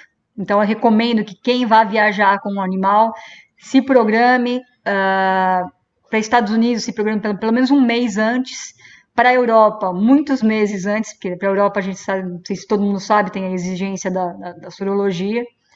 Uh, então aí você precisa de pelo menos quatro meses de programação para conseguir embarcar com o cachorro para a Europa. E para outros países da Ásia, por exemplo, também é, é mais complicado ainda. Não, e, e esse lembra... trabalho a Paloma faz com maestria. Recomendo. Obrigada. Ô, Jorge. Oi. Tem, tem um recadinho para passar para o pessoal aí. Passa. Vamos lá? Bora. É, Pessoal, a gente agora a gente habilitou aí o, o, o canal de membros, então você pode ser membro. Para quem está no, no, no, Facebook, dá depois um pulinho lá no, no YouTube, a gente tem um canal de membros, então você pode apoiar agora o canal do, do, do Sistema PET. Tá? É, tem uma contribuição a partir de R$ 2,99 por mês. Pô, R$ 2,99 por mês, né? É, a gente vai botar o nome de vocês aqui como apoiadores, a gente tem outros planos. Então, se você quer quer divulgar o seu canil, a sua criação, você mesmo aqui, ó, olha como fica legal, cara. Vocês podem botar os passar os animais de vocês, ó, enquanto a gente estiver batendo papo, aí fica passando aqui, ó, a, a publicidade de vocês, o, o é, né, então vocês vão ter a oportunidade de ter aqui os apoiadores do canal, a gente vai ter a imagem de vocês passando, tá? Então, se vocês quiserem contribuir com o trabalho. A gente está cheio de planos aqui. Eu e a Georgia aqui a gente tem conversado sobre fazer séries novas, voltando à pandemia, projetos novos. Só que a ideia é que esse, essa contribuição de vocês a gente use aí para fazer edição, né, para contratar ferramenta, melhorias, né? Coisa, é, para fazer uma coisa bem mais legal. Então aqui para quem tiver no, no no, no YouTube, é aqui embaixo tem que assim deve estar tá, seja membro. É só clicar ali, escolhe o, o, a opção que você quer. A partir de R$ 2,99 o primeiro, então é, é para você poder nos apoiar mesmo. É, contamos com vocês, então se você não muda nada com, com, relação ao nosso conteúdo, nós vamos continuar produzindo conteúdo na melhor qualidade, mas se você quiser apoiar aí, dar, um, dar uma força pra gente, você já tem essa oportunidade aí. Tem umas, tem umas coisas bacaninhas aí na coisa do YouTube, então que é, que é legal aí. Então, seja membro, apoie a gente, dá uma força aí para para gente. Então vamos seguir a live de hoje. Obrigado. E, e, lembrando que assim, além de tudo isso, você né, tá, tá, te dando a oportunidade de fazer parte de algo novo. E realmente assim tem muitas novidades que a gente está né, conversando aí. É, essa parceria, eu falei que o casamento entre eh, Georgia e Sistema PET aí, né, Eduardo Antunes, deu super certo. A gente está com muitos projetos para vocês. Então, se deem a oportunidade de fazer parte, né, de, de algo é, realmente que vai revolucionar bastante o nosso meio. Mas voltando às nossas perguntas, muito obrigada, Eduardo. É, a gente falou, né, da, das exigências, só falei certo agora, mais comuns, mas assim, para vocês. O, o, só, só interromper, o Joab aqui já, já, já é o nosso primeiro membro. Virei fã do Joab agora, gente. Joab. Olha aí, ó. O Joab que foi que deu a ideia ele do. Pagou, do, ele pagou com Bitcoin. É. A gente, aceita, a gente aceita os bitcoins também, também, viu? Aceita também. Ainda mais na cotação que está o Bitcoin, a gente aceita frouxo o Bitcoin. Obrigado, Jorge. também. o, mas assim, para vocês, o que, que é mais fácil? É enviar um cão para fora ou trazer um cão de fora para o Brasil? Na questão burocrática. Áurea. Depende do país, né? Depende do país e depende de várias outras situações. Um, burocraticamente falando, hoje em dia, importar para o Brasil está bem difícil, por conta. Não é que é difícil, não é que é impossível, uh, é caro, porque a gente tem que fazer o processo de acordo com as leis, né? E, e perante as leis, uh, você tem que declarar o animal antes de você chegar no Brasil, tá? Porque, como todo mundo sabe, pela Receita Federal a gente tem uma cota que eu acho que aumentou para mil dólares, é isso? Me confirmem, gente. Era 500 quando eu viajava. E então você, uh, quando nós fazemos o transporte por bagagem acompanhada, né, que eu tenho a nossa equipe que faz uh, regularmente, apesar da pandemia, eu tenho as, a minha equipe que está viajando para o Brasil eventualmente, como também tem o serviço de carga. Uh, com o serviço de carga é fatal, você tem que declarar o animal, tem precisa do invoice da nota fiscal, chega no, no Brasil, você vai ser taxado, isso é fatal. E como uh, bagagem acompanhada, nossa equipe geralmente uh, deixa para fazer a declaração no momento que chega, porque é uma opção que você tem de fazer a declaração dos bens, chama-se declaração de bens de viajante. Então, se você tem um animal que é muito caro e você quer declará-lo, você vai lá no computador na hora que você chega em Guarulhos ou no, no Galeão, onde for, tem onde você fazer a declaração. Uh, o que acontece? Muitas vezes, quando é um animal só, dependendo da idade, o fiscal libera e fala: não, pode passar, não tem problema nenhum. Então a gente torce para que a maioria das vezes isso aconteça, mas não é sempre, né? Uh, porém, não é sempre que você consegue contar com essa sorte, porque tem animais que eles têm que ir por carga e eles vão ter que pagar um imposto. Essa é a maior burocracia de chegar no Brasil. Uh, porque para você chegar no Brasil, as leis, uh, você não precisa de sorologia, não precisa, a, a, data da vacina é de 21 dias, não é de 30. Então, o animal com três meses, ele toma a vacina, com 21 dias depois da raiva, ele já pode ser exportado para o Brasil. Então, em questões sanitárias, não, não é exigido microchip, porém eu sempre uh, saliento que o microchip para todo criador é importante ter, mesmo para aqueles países que não é exigido, como Brasil e Estados Unidos, tá? Não é exigido o microchip, mas é importante o criador mandar com o microchip para sua segurança. Então, por questões sanitárias, o Brasil é muito fácil. Por questões burocráticas, é, já é um pouquinho mais difícil, mas não é impossível. E a gente tem as soluções para tudo, tá? E, e, e desde que feito de acordo com com o que pede a lei, você não vai ter problema. O problema é quando querem burlar, né, que chegam com, com cinco uh, bulldogs franceses de uma vez e, e, declaram que eles valem 100 dólares cada um. Ninguém é bobo, né, então uhum. isso daí já é abusar um pouco da, da sorte. É... Tá, Paloma. Aproveitando o gancho aí da hora, duas perguntas que me, que me fazem muito. É, de quanto é esse imposto na chegada do cão no Brasil. É, então vamos lá. Por regra, 60%, se você declarar o cão, 60% do valor do cão mais transporte. Se você não declarar, 60% mais multa, que chega a 75%. Aí o pessoal me pergunta: ah, então tá bom, então eu vou dizer que eu vou emitir uma nota fiscal de 100 dólares. Não adianta. Eles não são bobos e eles pesquisam quanto vale aquela determinada raça. E se você declarar um valor muito baixo, uh, o valor taxado vai ser da cabeça deles ou do que eles acharem uh, na internet. Então não adianta querer burlar, uh, não adianta achar que todo mundo é bobo, não adianta chegar com um pomerânia branco e dizer que pagou 200 dólares. E, e, e, assim, então contabilizem. Então, vou importar um cão, vamos fazer a coisa certa. Se chegar aqui e por acaso o fiscal não não não taxar, o que acontece? Muitas vezes acontece de simplesmente, dependendo do horário e tal, é, não taxarem. É, ótimo, sorte, você lucrou aquilo lá. Mas contabilize é, esse pagamento de impostos, tá? É, e se for mentir no valor, tem, tente pegar leve. Tá? Não, é, dificilmente eles vão, eles vão taxar uh, um cão importado em menos de mil dólares, por exemplo.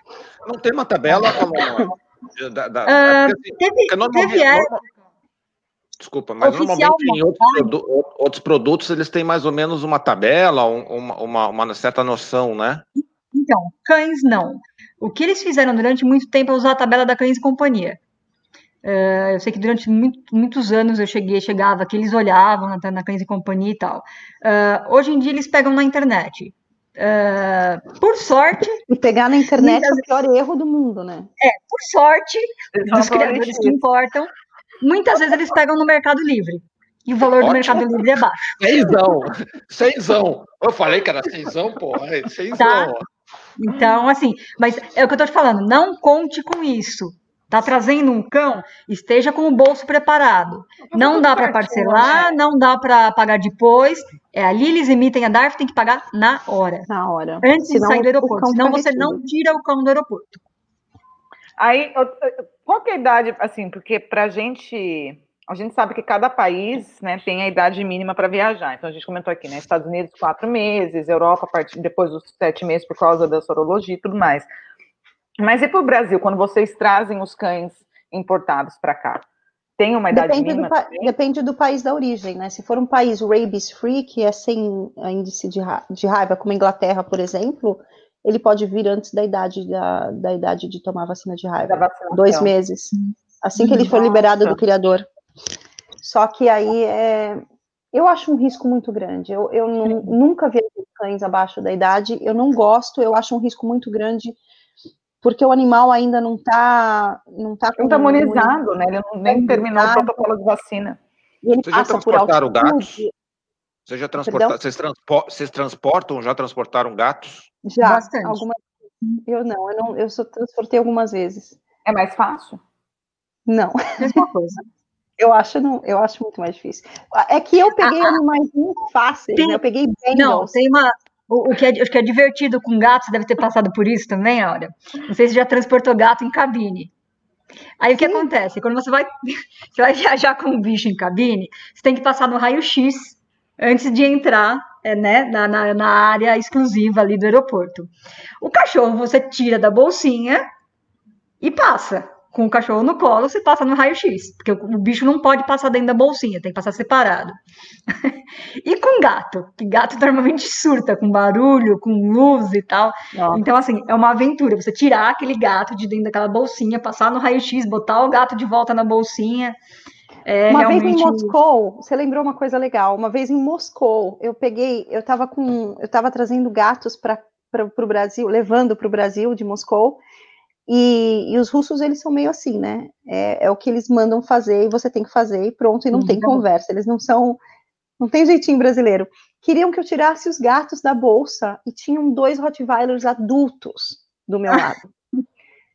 Esse, imagina como foi o, o, o, transtorno de tirar dois gatos, assim, selvagens, eles eram selvagens, botar na mão, a, amarrar para que eles não fujam, porque eles sentiram o cheiro do cachorro e queriam, né? Foi bem complicado. Mas. Uma, uma eu, era Caracal, piores... Áurea? Perdão? Era Caracal? Era o quê? Caracal? Era Bengal. Não, eram Bengals. Ah, Bengals. Ah, tá. Bengals. Eu já tô, já tô. Caraca, depois a gente conversa, viu? Falou, minha hora. Mas voltando, volta, foca, pouco. É, e, e, nessa pandemia agora, né?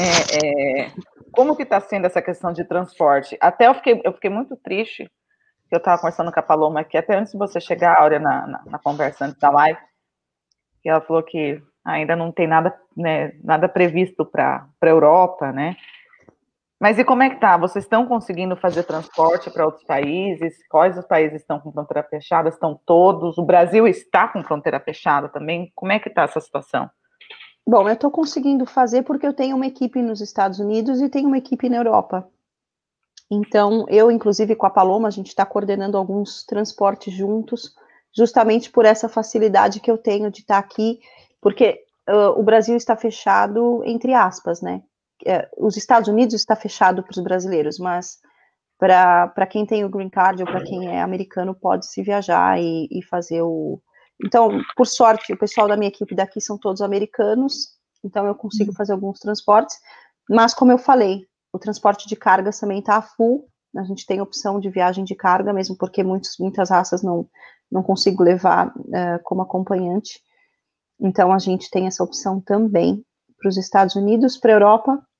Uh, alguns países, por exemplo, a África do Sul está totalmente fechado, pelo que eu sei. Uh, eu sei que a gente não tem muito, muita demanda para lá, mas eu tive um, uma cotação esses dias, mas infelizmente não foi possível por conta da, da companhia aérea não estar tá fazendo. Muitas companhias uhum. aéreas não estão fazendo embarque, embarque acompanhado, tá, gente? Quem está acostumado a viajar, criadores que levam cães para cima e para baixo, eles não estão fazendo. Eu acho que, que não sei quando isso vai voltar a acontecer, mas está bem mais difícil agora, bem mais difícil, sem dúvida nenhuma. E, e, aí, assim, a dúvida de todo mundo, né? Vamos falar do transporte mais comum, assim, os mais próximos, tudo, mas qual que é a média de valor para você fazer o transporte de um cão? Ou, na verdade, para você contratar um serviço, né? Eu quero Internacional, mandar... né? Isso. Brasil, Inter... Estados Unidos e Brasil, Europa. Só para ter uma para passar uma, um, um, norte. Um spitzinho. Para daí eu, eu ter noção. Os valores são mais ou menos, são mais, mais ou, ou, menos iguais, mesmos, né? Só assim, que em dólar, uns 1.600, né, Paloma? Pra, pra, é, a assim, partir de 1.600 dólares para os Estados Unidos. Estados Unidos. E a partir é de 1.600 euros para aí de acordo com o tamanho, com a raça e tudo mais. Isso acompanhado, tá? Acompanhado, via cargo, uh, no momento tá, tá, tá, bem, mais, bem mais caro que isso. É, acompanhado, e aí, no caso, toda a papelada, assim, tá pronto. Eu só tenho que entregar o cachorro para você, assim. Ah, eu é, quero salientar uma coisa. A gente faz isso, a, a, isso, documentação oficial, a gente faz. Só um momentinho, pessoal. Isso eles falaram numa média tá? É, não é. Depois vocês não vão lá entrar em contato. Mas vocês falaram que era é, isso. Boa. Não adianta chegar com um cachorro de 200 quilos assim, e querer que cobre os 1.600 é, dólares, né? É, não, é. Então, assim, é uma média para o pessoal ter uma noção de que não custa 100, 100 euros nem dois... 10 mil Exato. euros. Até pode custar 10 mil euros se for uma situação muito atípica, mas Sim. é só para estar uma, ali um, um, um norte. Ah, eu quero vender para fora. Olha, prepara o bolso para no mínimo mais esse valor aí, tá? Só, só uhum. fechando parênteses. É isso aí. É lógico que se forem dois animais com a mesma origem, mesmo destino, tem um, um bom desconto no segundo, né? E assim por diante. Agora, a questão até para envio de carga está bem complicado, porque imaginem se vocês que agora a Receita Federal, para você enviar um animal filhote eles fazem uma exigência de ser uma, uma exportação comercial. Então, você precisa, a, a, o criador precisa ter empresa aberta. É, é uma, uma série de burocracias muito maior do que era antes para enviar o animal por carga. Porque para receber já é difícil por conta da, do, dos impostos, né? Agora, para enviar, na hora da checagem uh, no aeroporto, eles querem saber uh, a nota fiscal, querem saber se tem alguma relação com o criador, porque se eles identificarem que é uma exportação de venda, principalmente filhotes, tá? Quem for exportar filhote via carga, se prepara, porque fazemos também, mas é bem complicado. É bem complicado. Mas aí, aí fica aquela, aquela, aquela coisa que a gente estava conversando na Geórgia.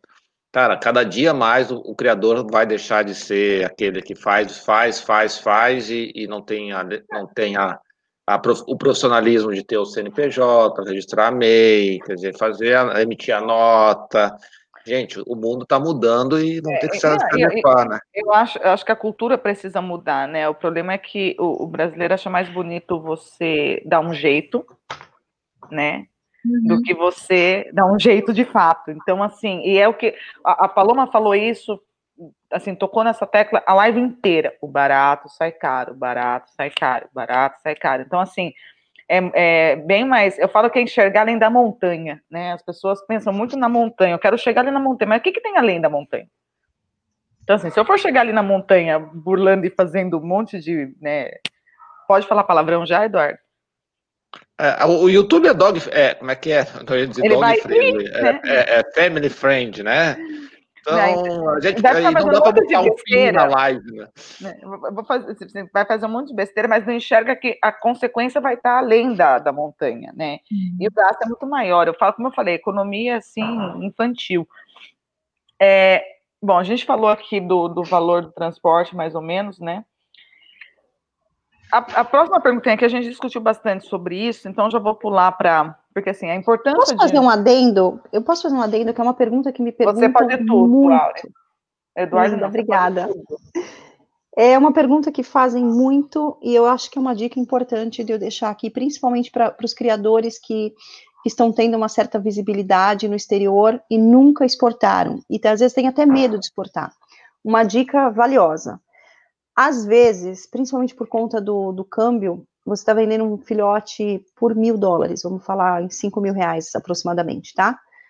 E o transporte desse animal, seja para a Europa, seja para os Estados Unidos, dependendo do local dos Estados Unidos, é um local mais distante, que requer uma viagem mais longa, um voo mais complexo, e o transporte sai por dois mil dólares.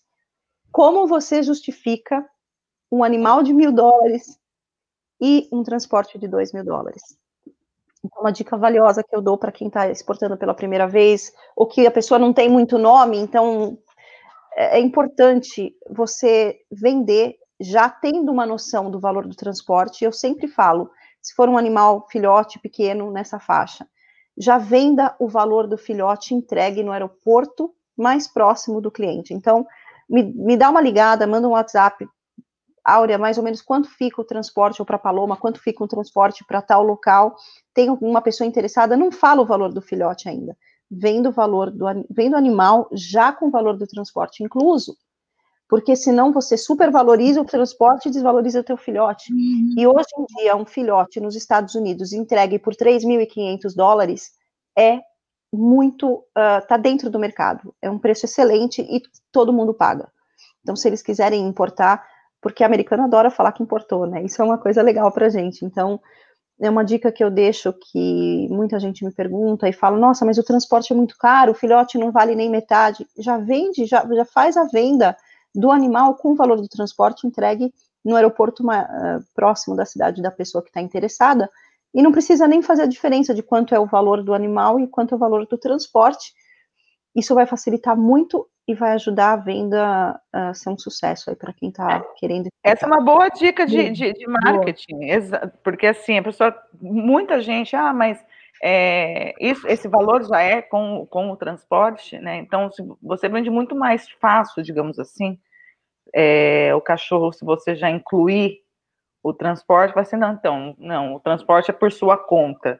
E o cliente vai achar isso daqui, isso daí realmente é marketing, gente. O cliente vai achar assim, nossa, eu comprei o cachorro e não estou pagando transporte, é cortesia da, da criadora. E não é uma coisa assim errada de fazer, você só está embutindo o valor porque você tem os gastos disso também. Não, claro que você vai avisá-lo, né? Você vai avisá-lo que, olha, Sim. tem um transporte internacional incluso, mas isso é por minha conta, é um valor alto, mas você não precisa se preocupar, porque por 3.500 dólares, por exemplo, eu entrego o animal no aeroporto para você. E, gente, é outro parênteses. Realmente vou, assusta, outro, né?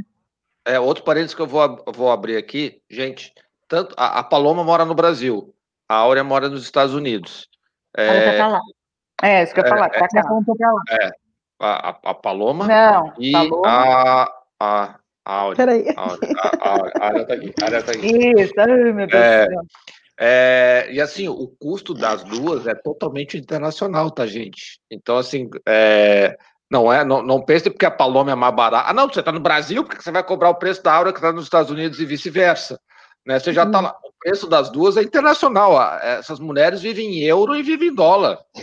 Tudo então, que a gente paga, é, tudo que a gente paga é em dólar, é, na verdade, né? É, dólar, é em dólar. A moeda, a nossa, nossa moeda. Aérea, hospedagem. Então... Não, não cai. Ou se alguém chegar para vocês, não, mas eu, as minhas contas são em real. Não caiam nessa, gente. É tudo. Em transporte nacional é tudo em dólar. Nossa, 1.600 reais.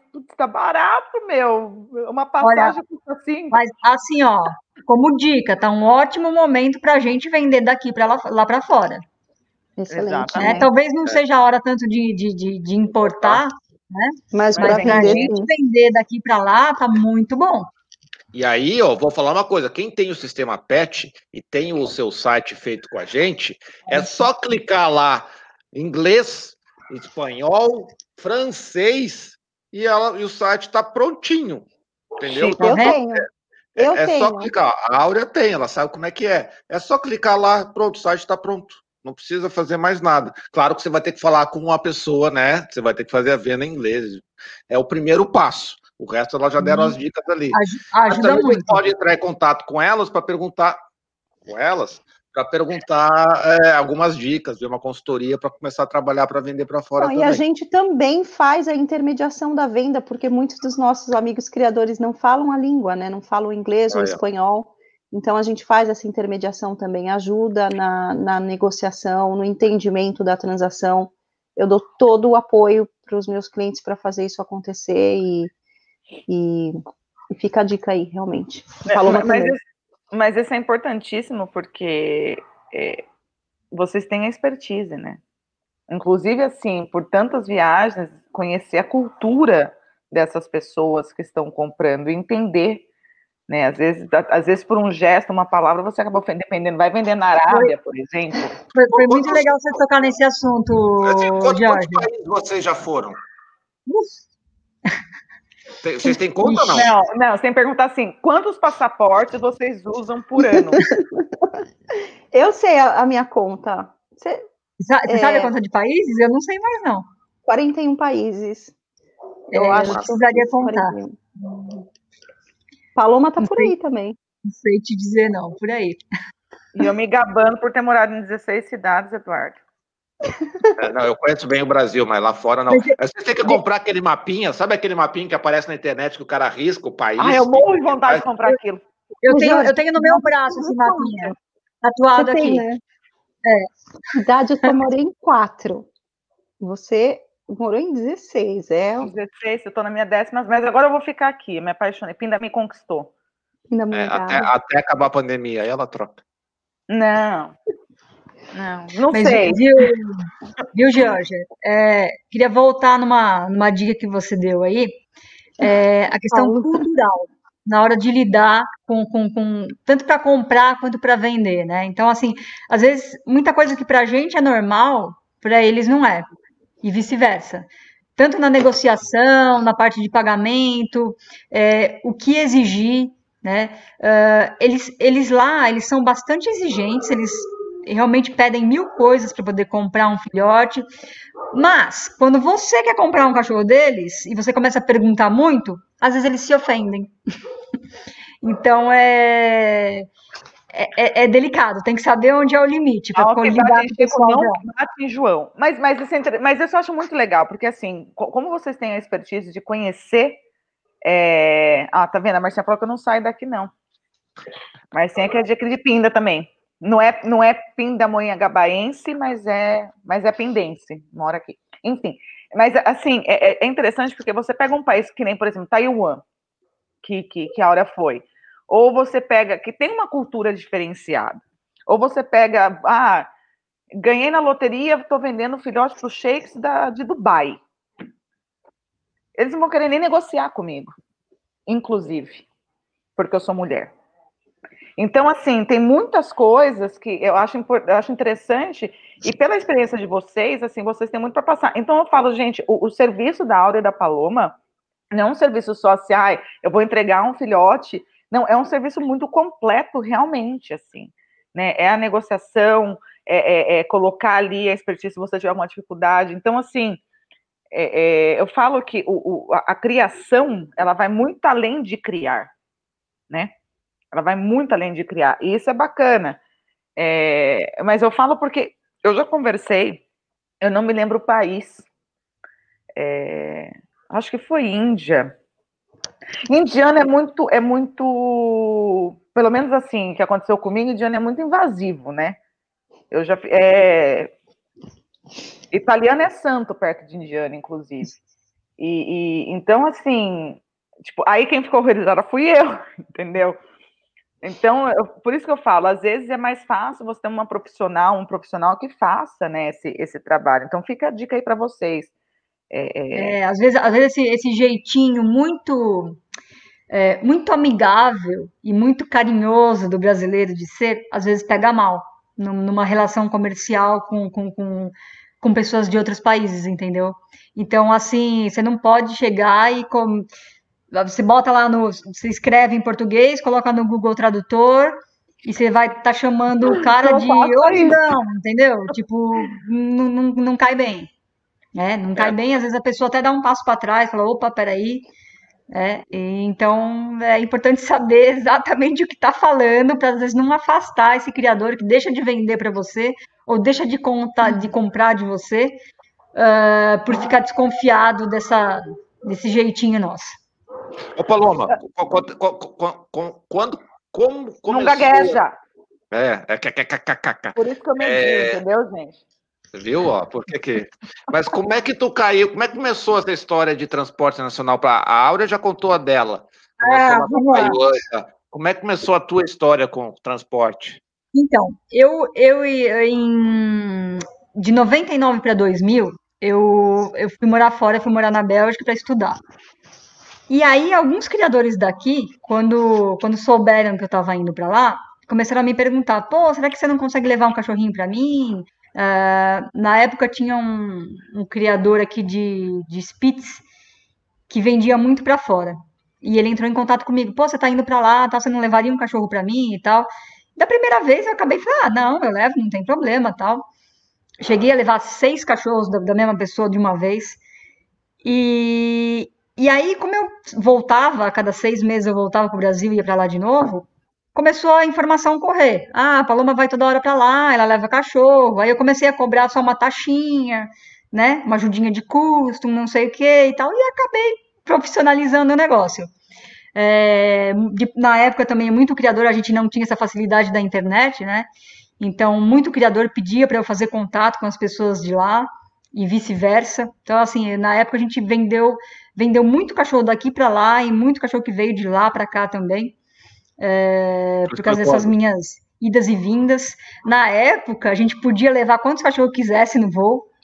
Eu cheguei a levar oito, dez cachorros. Hoje não pode mais, né? Hoje a gente leva dois cães. Então era, era bem legal. Eu acabava pagando todos os meus custos de faculdade uh, nessas com esses transportes de, de cachorro. Cobrava pouquinho na época, mas para mim era, era o suficiente para eu poder fazer essas idas e vindas. Chegou uma hora que eu vinha para o Brasil a cada um mês e meio, dois meses, por causa de cachorro. As perdi minha faculdade lá por causa disso. e foi assim que começou. Aí a gente começou a profissionalizar a coisa e tal. Mas foi, foi assim. Mas foi, foi que ano isso aí? Foi mais ou menos do ano 2000? De 99 para 2000. Os primeiros foi. É. Ah. A internet estava engatinhando ainda no Brasil então, ainda. Tava. Então, é. eu lembro que na época eu até tinha computador lá, mas assim, era muito restrito. A gente usava aquele ICQ para comunicação e tal. Ela é nova, era... ela usava ICQ. Eu Lembra? ICQ? Depois, depois, que veio Skype, muito mais tarde. É. é. é isso aí. A gente tinha é, internet é, de escada ainda na época. Brasil, o pessoal do Brasil chamava ICQ. ICQ, tá? ICQ. ICQ não é da minha época, não. Nossa, Enfim. não vou nem dizer o que, que, eu, o que, que eu não vi ainda, mas vamos lá. É... Segue é, aí, Jorge. Você viu quem, quem chegou aqui? Roberto chegou aqui. Vi, vi. Roberto chegou, chegou tarde. Onde é que você estava, Roberto? Poxa, Roberto. Onde é você estava? Não horário, não? Mas você viu que ele já manda, dá boa noite e já manda pergunta, né? Mas não, a pergunta dele é legal. Gostaria de saber se algum país trabalha com algum processo de rastreabilidade dos filhotes vendidos. Eu hum. acho que ele quis dizer dos filhotes que, que, que é, é, tanto os que vêm para cá quanto é isso? Os daqui que vão para lá?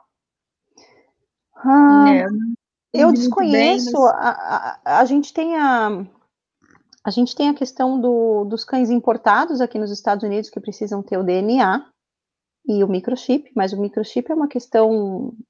Uh, Não obrigatório, né? E é uma questão mais administrativa, né? Para que você pode rastrear, claro, através de, de cadastramento, mas não é obrigatório. Uh, nos países que têm quarentena, nos países de uh, todas as, todos os importados, sim, eles são rastreáveis porque você tem o número do microchip, o número do, uh, do os dados da pessoa que está importando, né? Mas eu acho que se perde também, se aquele cão for vendido posteriormente, não sei se existe a rastreabilidade daquele cão em si. Eu só queria fazer um adendo da questão de confiança, né, da, da questão da, de que nós estávamos falando de, de culturas, para vocês terem uma ideia, eu fiquei tão próxima do pessoal de Taiwan por conta dos transportes, que sempre foram transportes complicados, de, de longos meses, de, de, confiança também, porque eu fazia os, os boardings, né, a hospedagem na minha casa.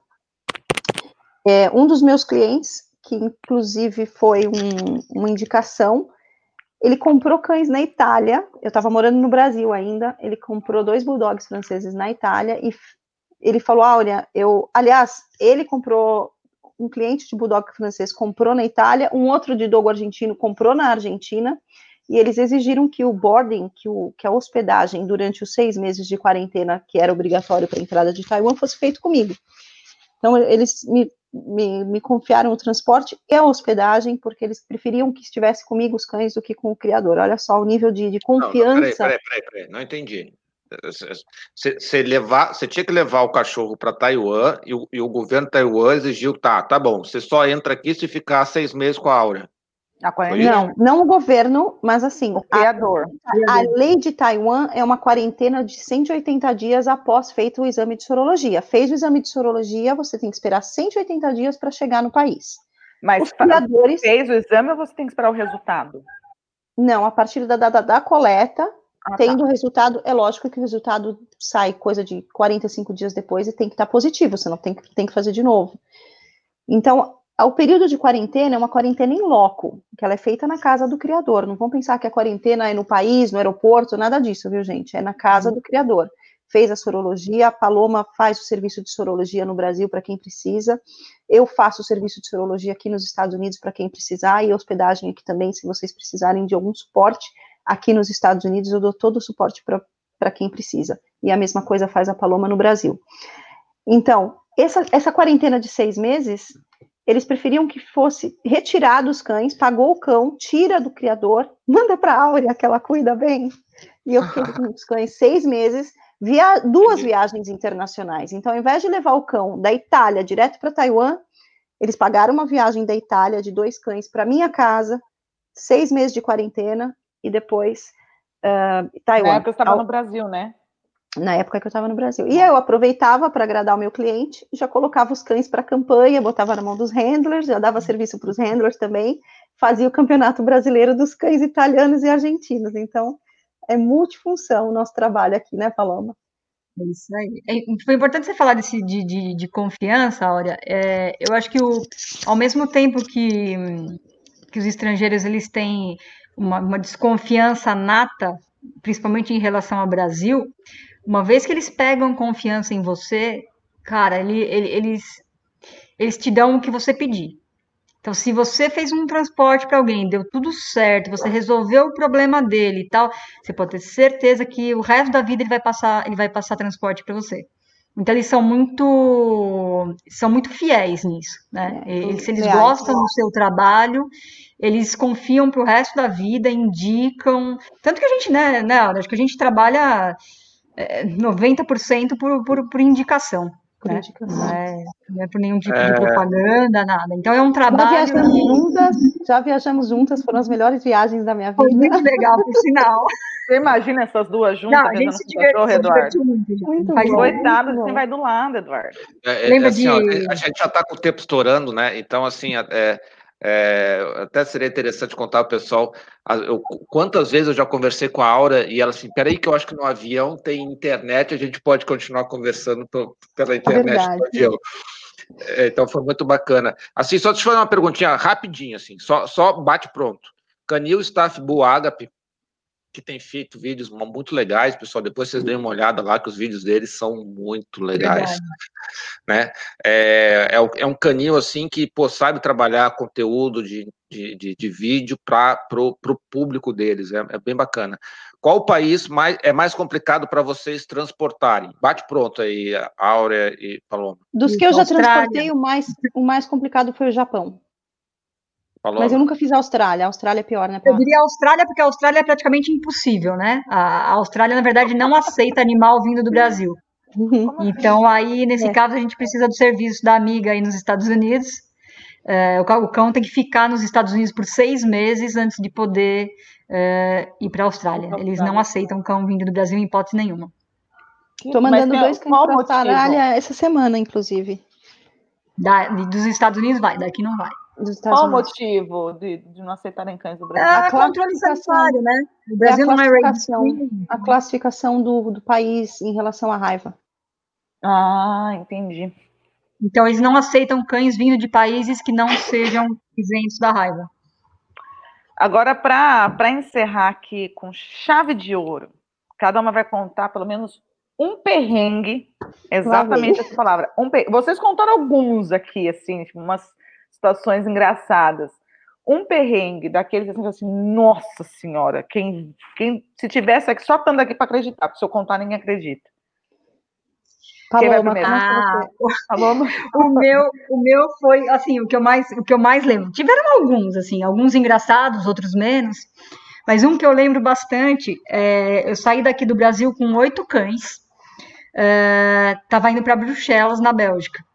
Então, o meu voo fazia escala em Amsterdã, e de Amsterdã para a Bélgica uh, saía um, um, voo meio que interno, né, porque é, é relativamente perto, e era um avião menor.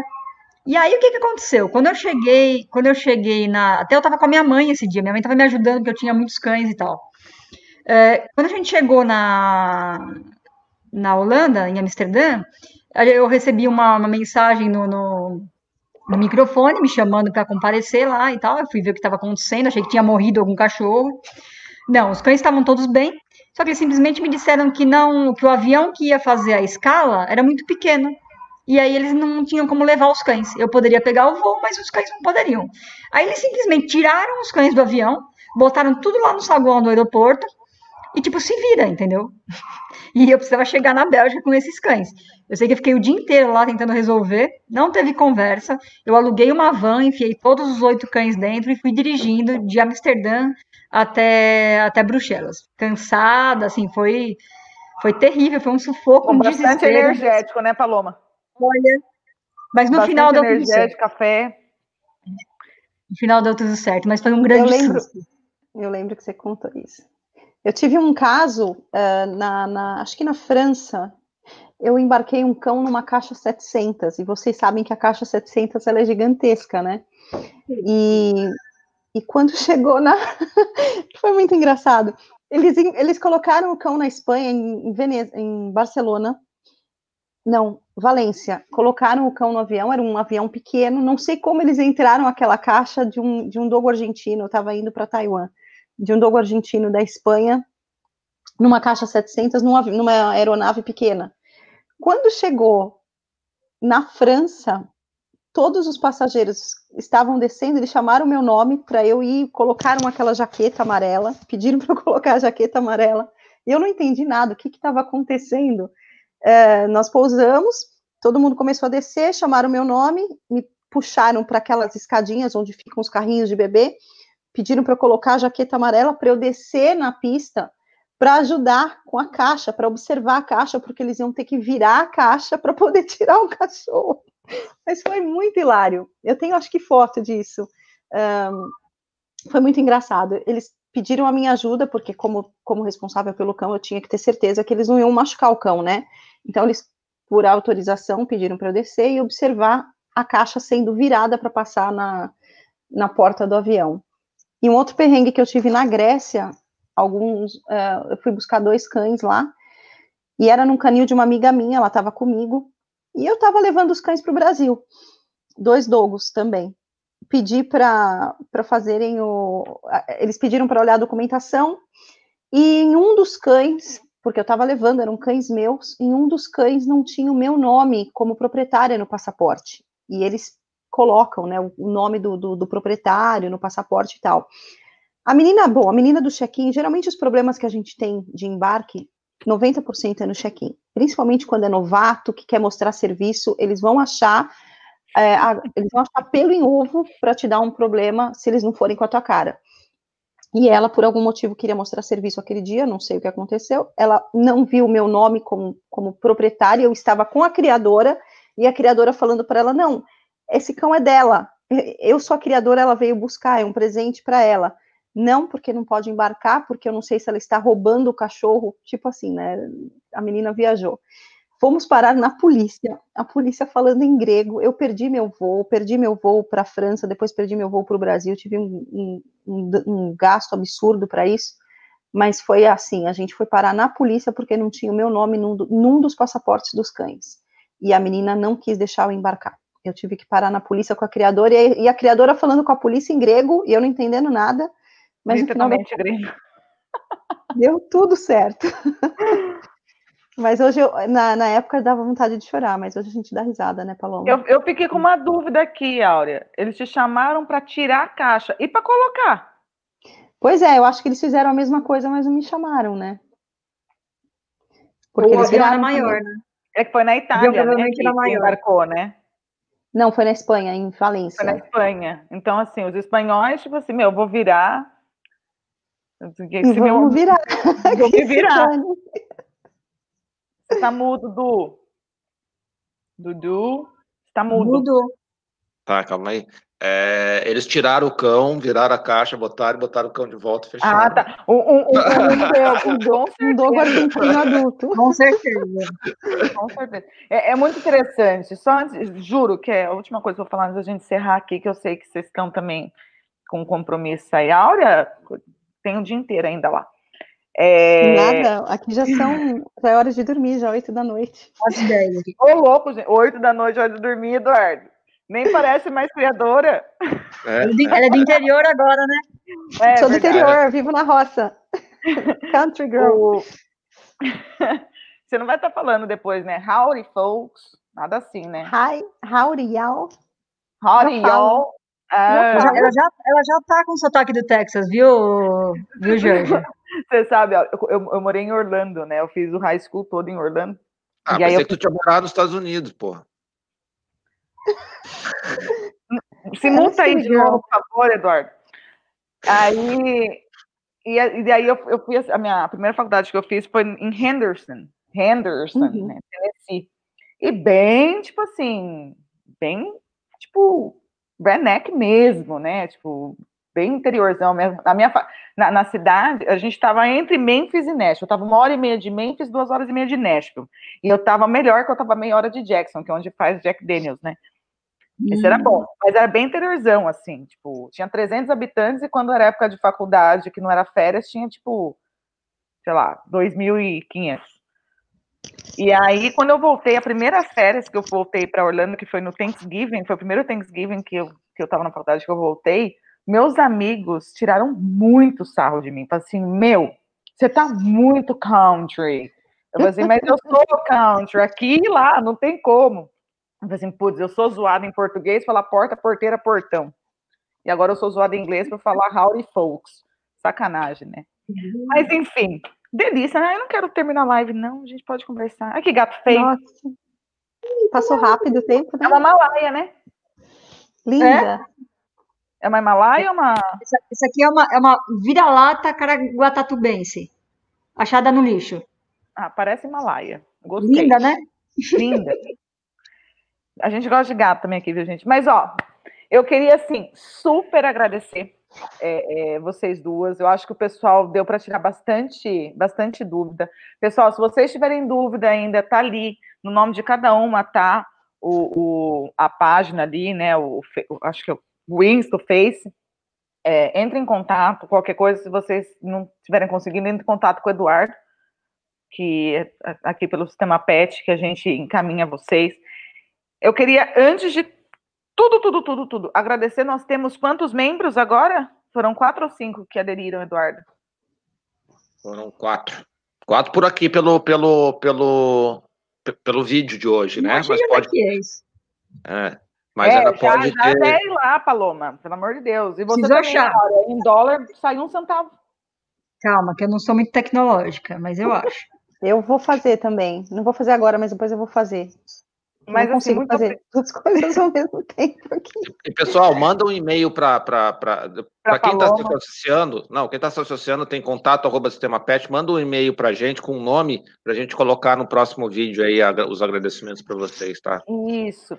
E assim, hum. agradeço demais. Meninas, vocês são lindas, maravilhosas. Muitíssimo obrigada pela oportunidade, Georgia. Você é sempre obrigada divertida. Eduardo, sem, sem palavras pela sua capacidade de de progresso no mundo de tudo que você faz. Eu tenho assim uma, uma admiração enorme pelo Eduardo, pelo projeto. Sou cliente desde o início. O sistema de gestão para criadores é, in, é incrível, tanto que eu já falei para ele que eu ainda vou trazer aqui para os Estados Unidos, se Deus quiser. E Georgia, você, sua, sua empatia, sua beleza, sua presença, sua alta energia, muito obrigada pela oportunidade, viu? Será que, ora, você lembra quando a gente se conheceu? Não lembro. Foi num KCSP, foi muito engraçado. Acho que foi meu. Foi lá em Baru, Barueri, não, foi lá em Atibaia. Atibaia. E daí eu precisava fazer um transporte. Eu acabei não, não, nem fazendo na época, não, não, não concluiu venda. E aí quem me falou foi a. Não, foi o Carlitos que me apresentou você. Ai, aí ele falou assim: ah, a Áurea ela faz transporte, tal, não sei o quê. Aí eu conversando com o cara, aquele mulherão, né, loirão, né? Ela toda bonitona. Ah, você é criadora? Sou. O que, que você cria? Dogo argentino. Eu falei assim, Caralho! Não combina. Como assim? Eu pensei que você era criador de Spitz, tipo, Chihuahua. Eu lembro muito disso, porque foi quando eu conheci ela e depois a gente começou a trocar umas ideias aí. É verdade, e a Paloma, quando, a, a, primeira vez que eu sentei com a Paloma para conversar mesmo foi o ano passado, eu já conheci ela de nome, de já tinha ela no amiga de Facebook, a gente já era faz um tempo, mas é. foi no na Pet Experience, a gente almoçou verdade, junto. É verdade. E aí a gente começou a conversar, e óbvio só de cachorro, e aí criou amizade. Esperar as fronteiras com... abrirem para vocês virem aqui me visitar. O convite está para os três. Já que eu tô com casa lá para ficar, a gente vai, né? Aí eu sabe que eu aceito também, né? Mas, gente, Paloma, você quer deixar uma mensagem para o pessoal que nos assistiu? Gente, super obrigada a vocês dois, vocês sempre, como sempre, conduzindo a coisa perfeitamente. É, obrigada pela oportunidade de mostrar um pouquinho do nosso trabalho. Uh, é um trabalho que muita gente nem conhece, nem sabe que existe, então, assim, para a gente é bastante importante isso. E obrigada a todos os meus clientes e amigos que assistiram a live. Uh, qualquer dúvida, a gente está, eu e a Aura, com certeza estaremos sempre à disposição.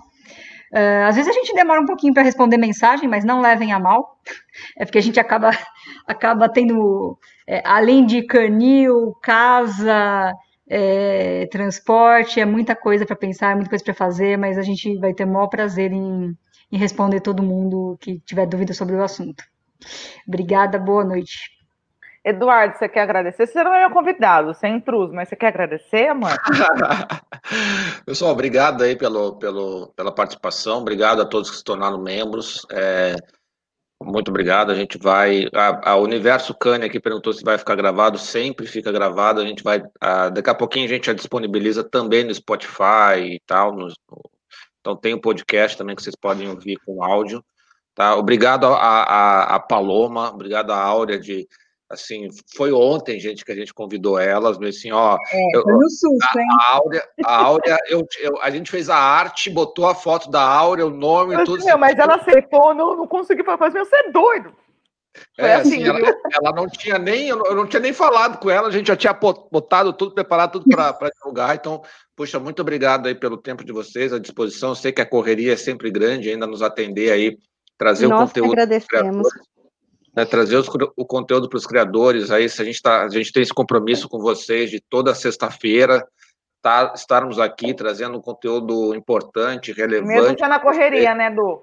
A gente dá um jeito, né? Dá um trampo grande isso aqui, né, Georgia? E mas a gente, a gente assim, tá atento, até o pessoal botou aqui, ah, mas falar sobre legislação, a gente também está antenado a, a isso, só que temos que trazer as pessoas certas, né, para falar Então, é sempre a, tudo achar... com muita responsabilidade. Eu acho isso importante é. a gente falar aqui. A gente não brinca em serviço, gente. É tudo muito. É.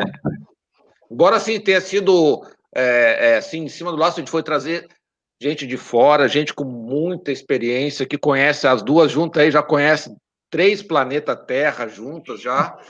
Então, é, então assim, a gente procura sempre trazer gente de qualidade para vocês. Obrigado pelo, pelo tempo de vocês. Já falei demais, uma boa noite. Ó, já está contigo a palavra. Boa noite. Obrigado por estar boa com a noite. gente. Obrigada, Du. Bom, pessoal, muito obrigado ao nosso convidados, é a todos pela audiência, pelo bate-papo com a gente aqui, que foi assim, eu me diverti pra caramba, eu acho que eu falo que quem mais se diverte, quem mais é beneficiado de tudo isso sou eu, porque assim, eu faço com muito prazer, com muito amor, gosto mesmo, e me diverti demais aqui com essas duas mulheres maravilhosas. Não esqueçam de assinar o nosso canal, deixa o like, eu vou ter que fazer assim, Eduardo, tipo que nem blogueiro, deixa o like ou dislike se não gostarem, Se possível, sejam membros do canal e nos ajude a melhorar ainda mais o conteúdo que é feito para vocês sempre. Lembrando que a live vai ficar gravada no YouTube e no Facebook. Daqui a pouquinho, como o Eduardo falou, a gente vai estar tá disponibilizando aí. E também vai estar tá disponível no podcast em formato, né, de, de aliás, no, no Player Music em formato de podcast. Teve gente que gostou muito de ouvir, até uma dica, eu esqueci de falar para você, do gostou muito de ouvir a live da semana passada pelo podcast. Então, se vocês não tiverem tempo de estar assistindo, estão lá em São Paulo, no trânsito terrível, coloca no podcast e aprende um pouquinho aqui junto com a gente. Amanhã, às 19h30, no canal e na página do Sistema Pet, também na página do Kennel Clube de Floripa, vamos ter uma palestra sobre Sharpei, para quem gosta dos enrugadinhos. E semana que vem teremos, como sempre, vários temas interessantes no Kennel Clube do Rio Grande do Sul. Na quarta-feira, às 19h30, otologia, a saúde do ouvido, orelha e todo o aparelho auditivo, mediado pelo Dudu, pelo Eduardo. E a gente está sempre trabalhando aqui para levar um conteúdo importante para vocês. É como eu falei, a gente faz tudo com muita, com muita responsabilidade é, e muito carinho mesmo para poder passar para vocês conteúdos é, úteis né, e que vão fazer vocês melhores criadores e donos de cachorros. Então, um beijo a todos, cuidem-se e até amanhã na live de Sharpay. Fiquem com Deus e bom final de semana.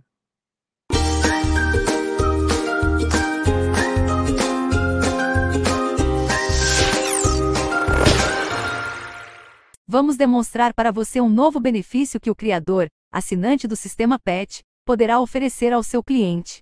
Agora você poderá disponibilizar, de forma totalmente gratuita, um sistema completo para o novo proprietário de seu filhote. Assim que você efetuar a venda para a nova família, poderá enviar para seu cliente o acesso a um sistema completo de pet care. Nesse sistema, ele poderá controlar os principais aspectos para ter uma boa saúde, como vacinas, vermífugos, controle de ectoparasitas e até o controle de peso. Além disso, ele poderá atualizar fotos do filhote que poderão ser exibidas automaticamente no site do criador. O cliente poderá informar o resultado de exames importantes, como displasia coxofemoral e de cotovelo e luxação de patela. Dessa forma fica mais fácil ao criador acompanhar a saúde dos filhotes após serem vendidos. Faça parte agora do melhor sistema para criadores do Brasil, assine agora o sistema PET.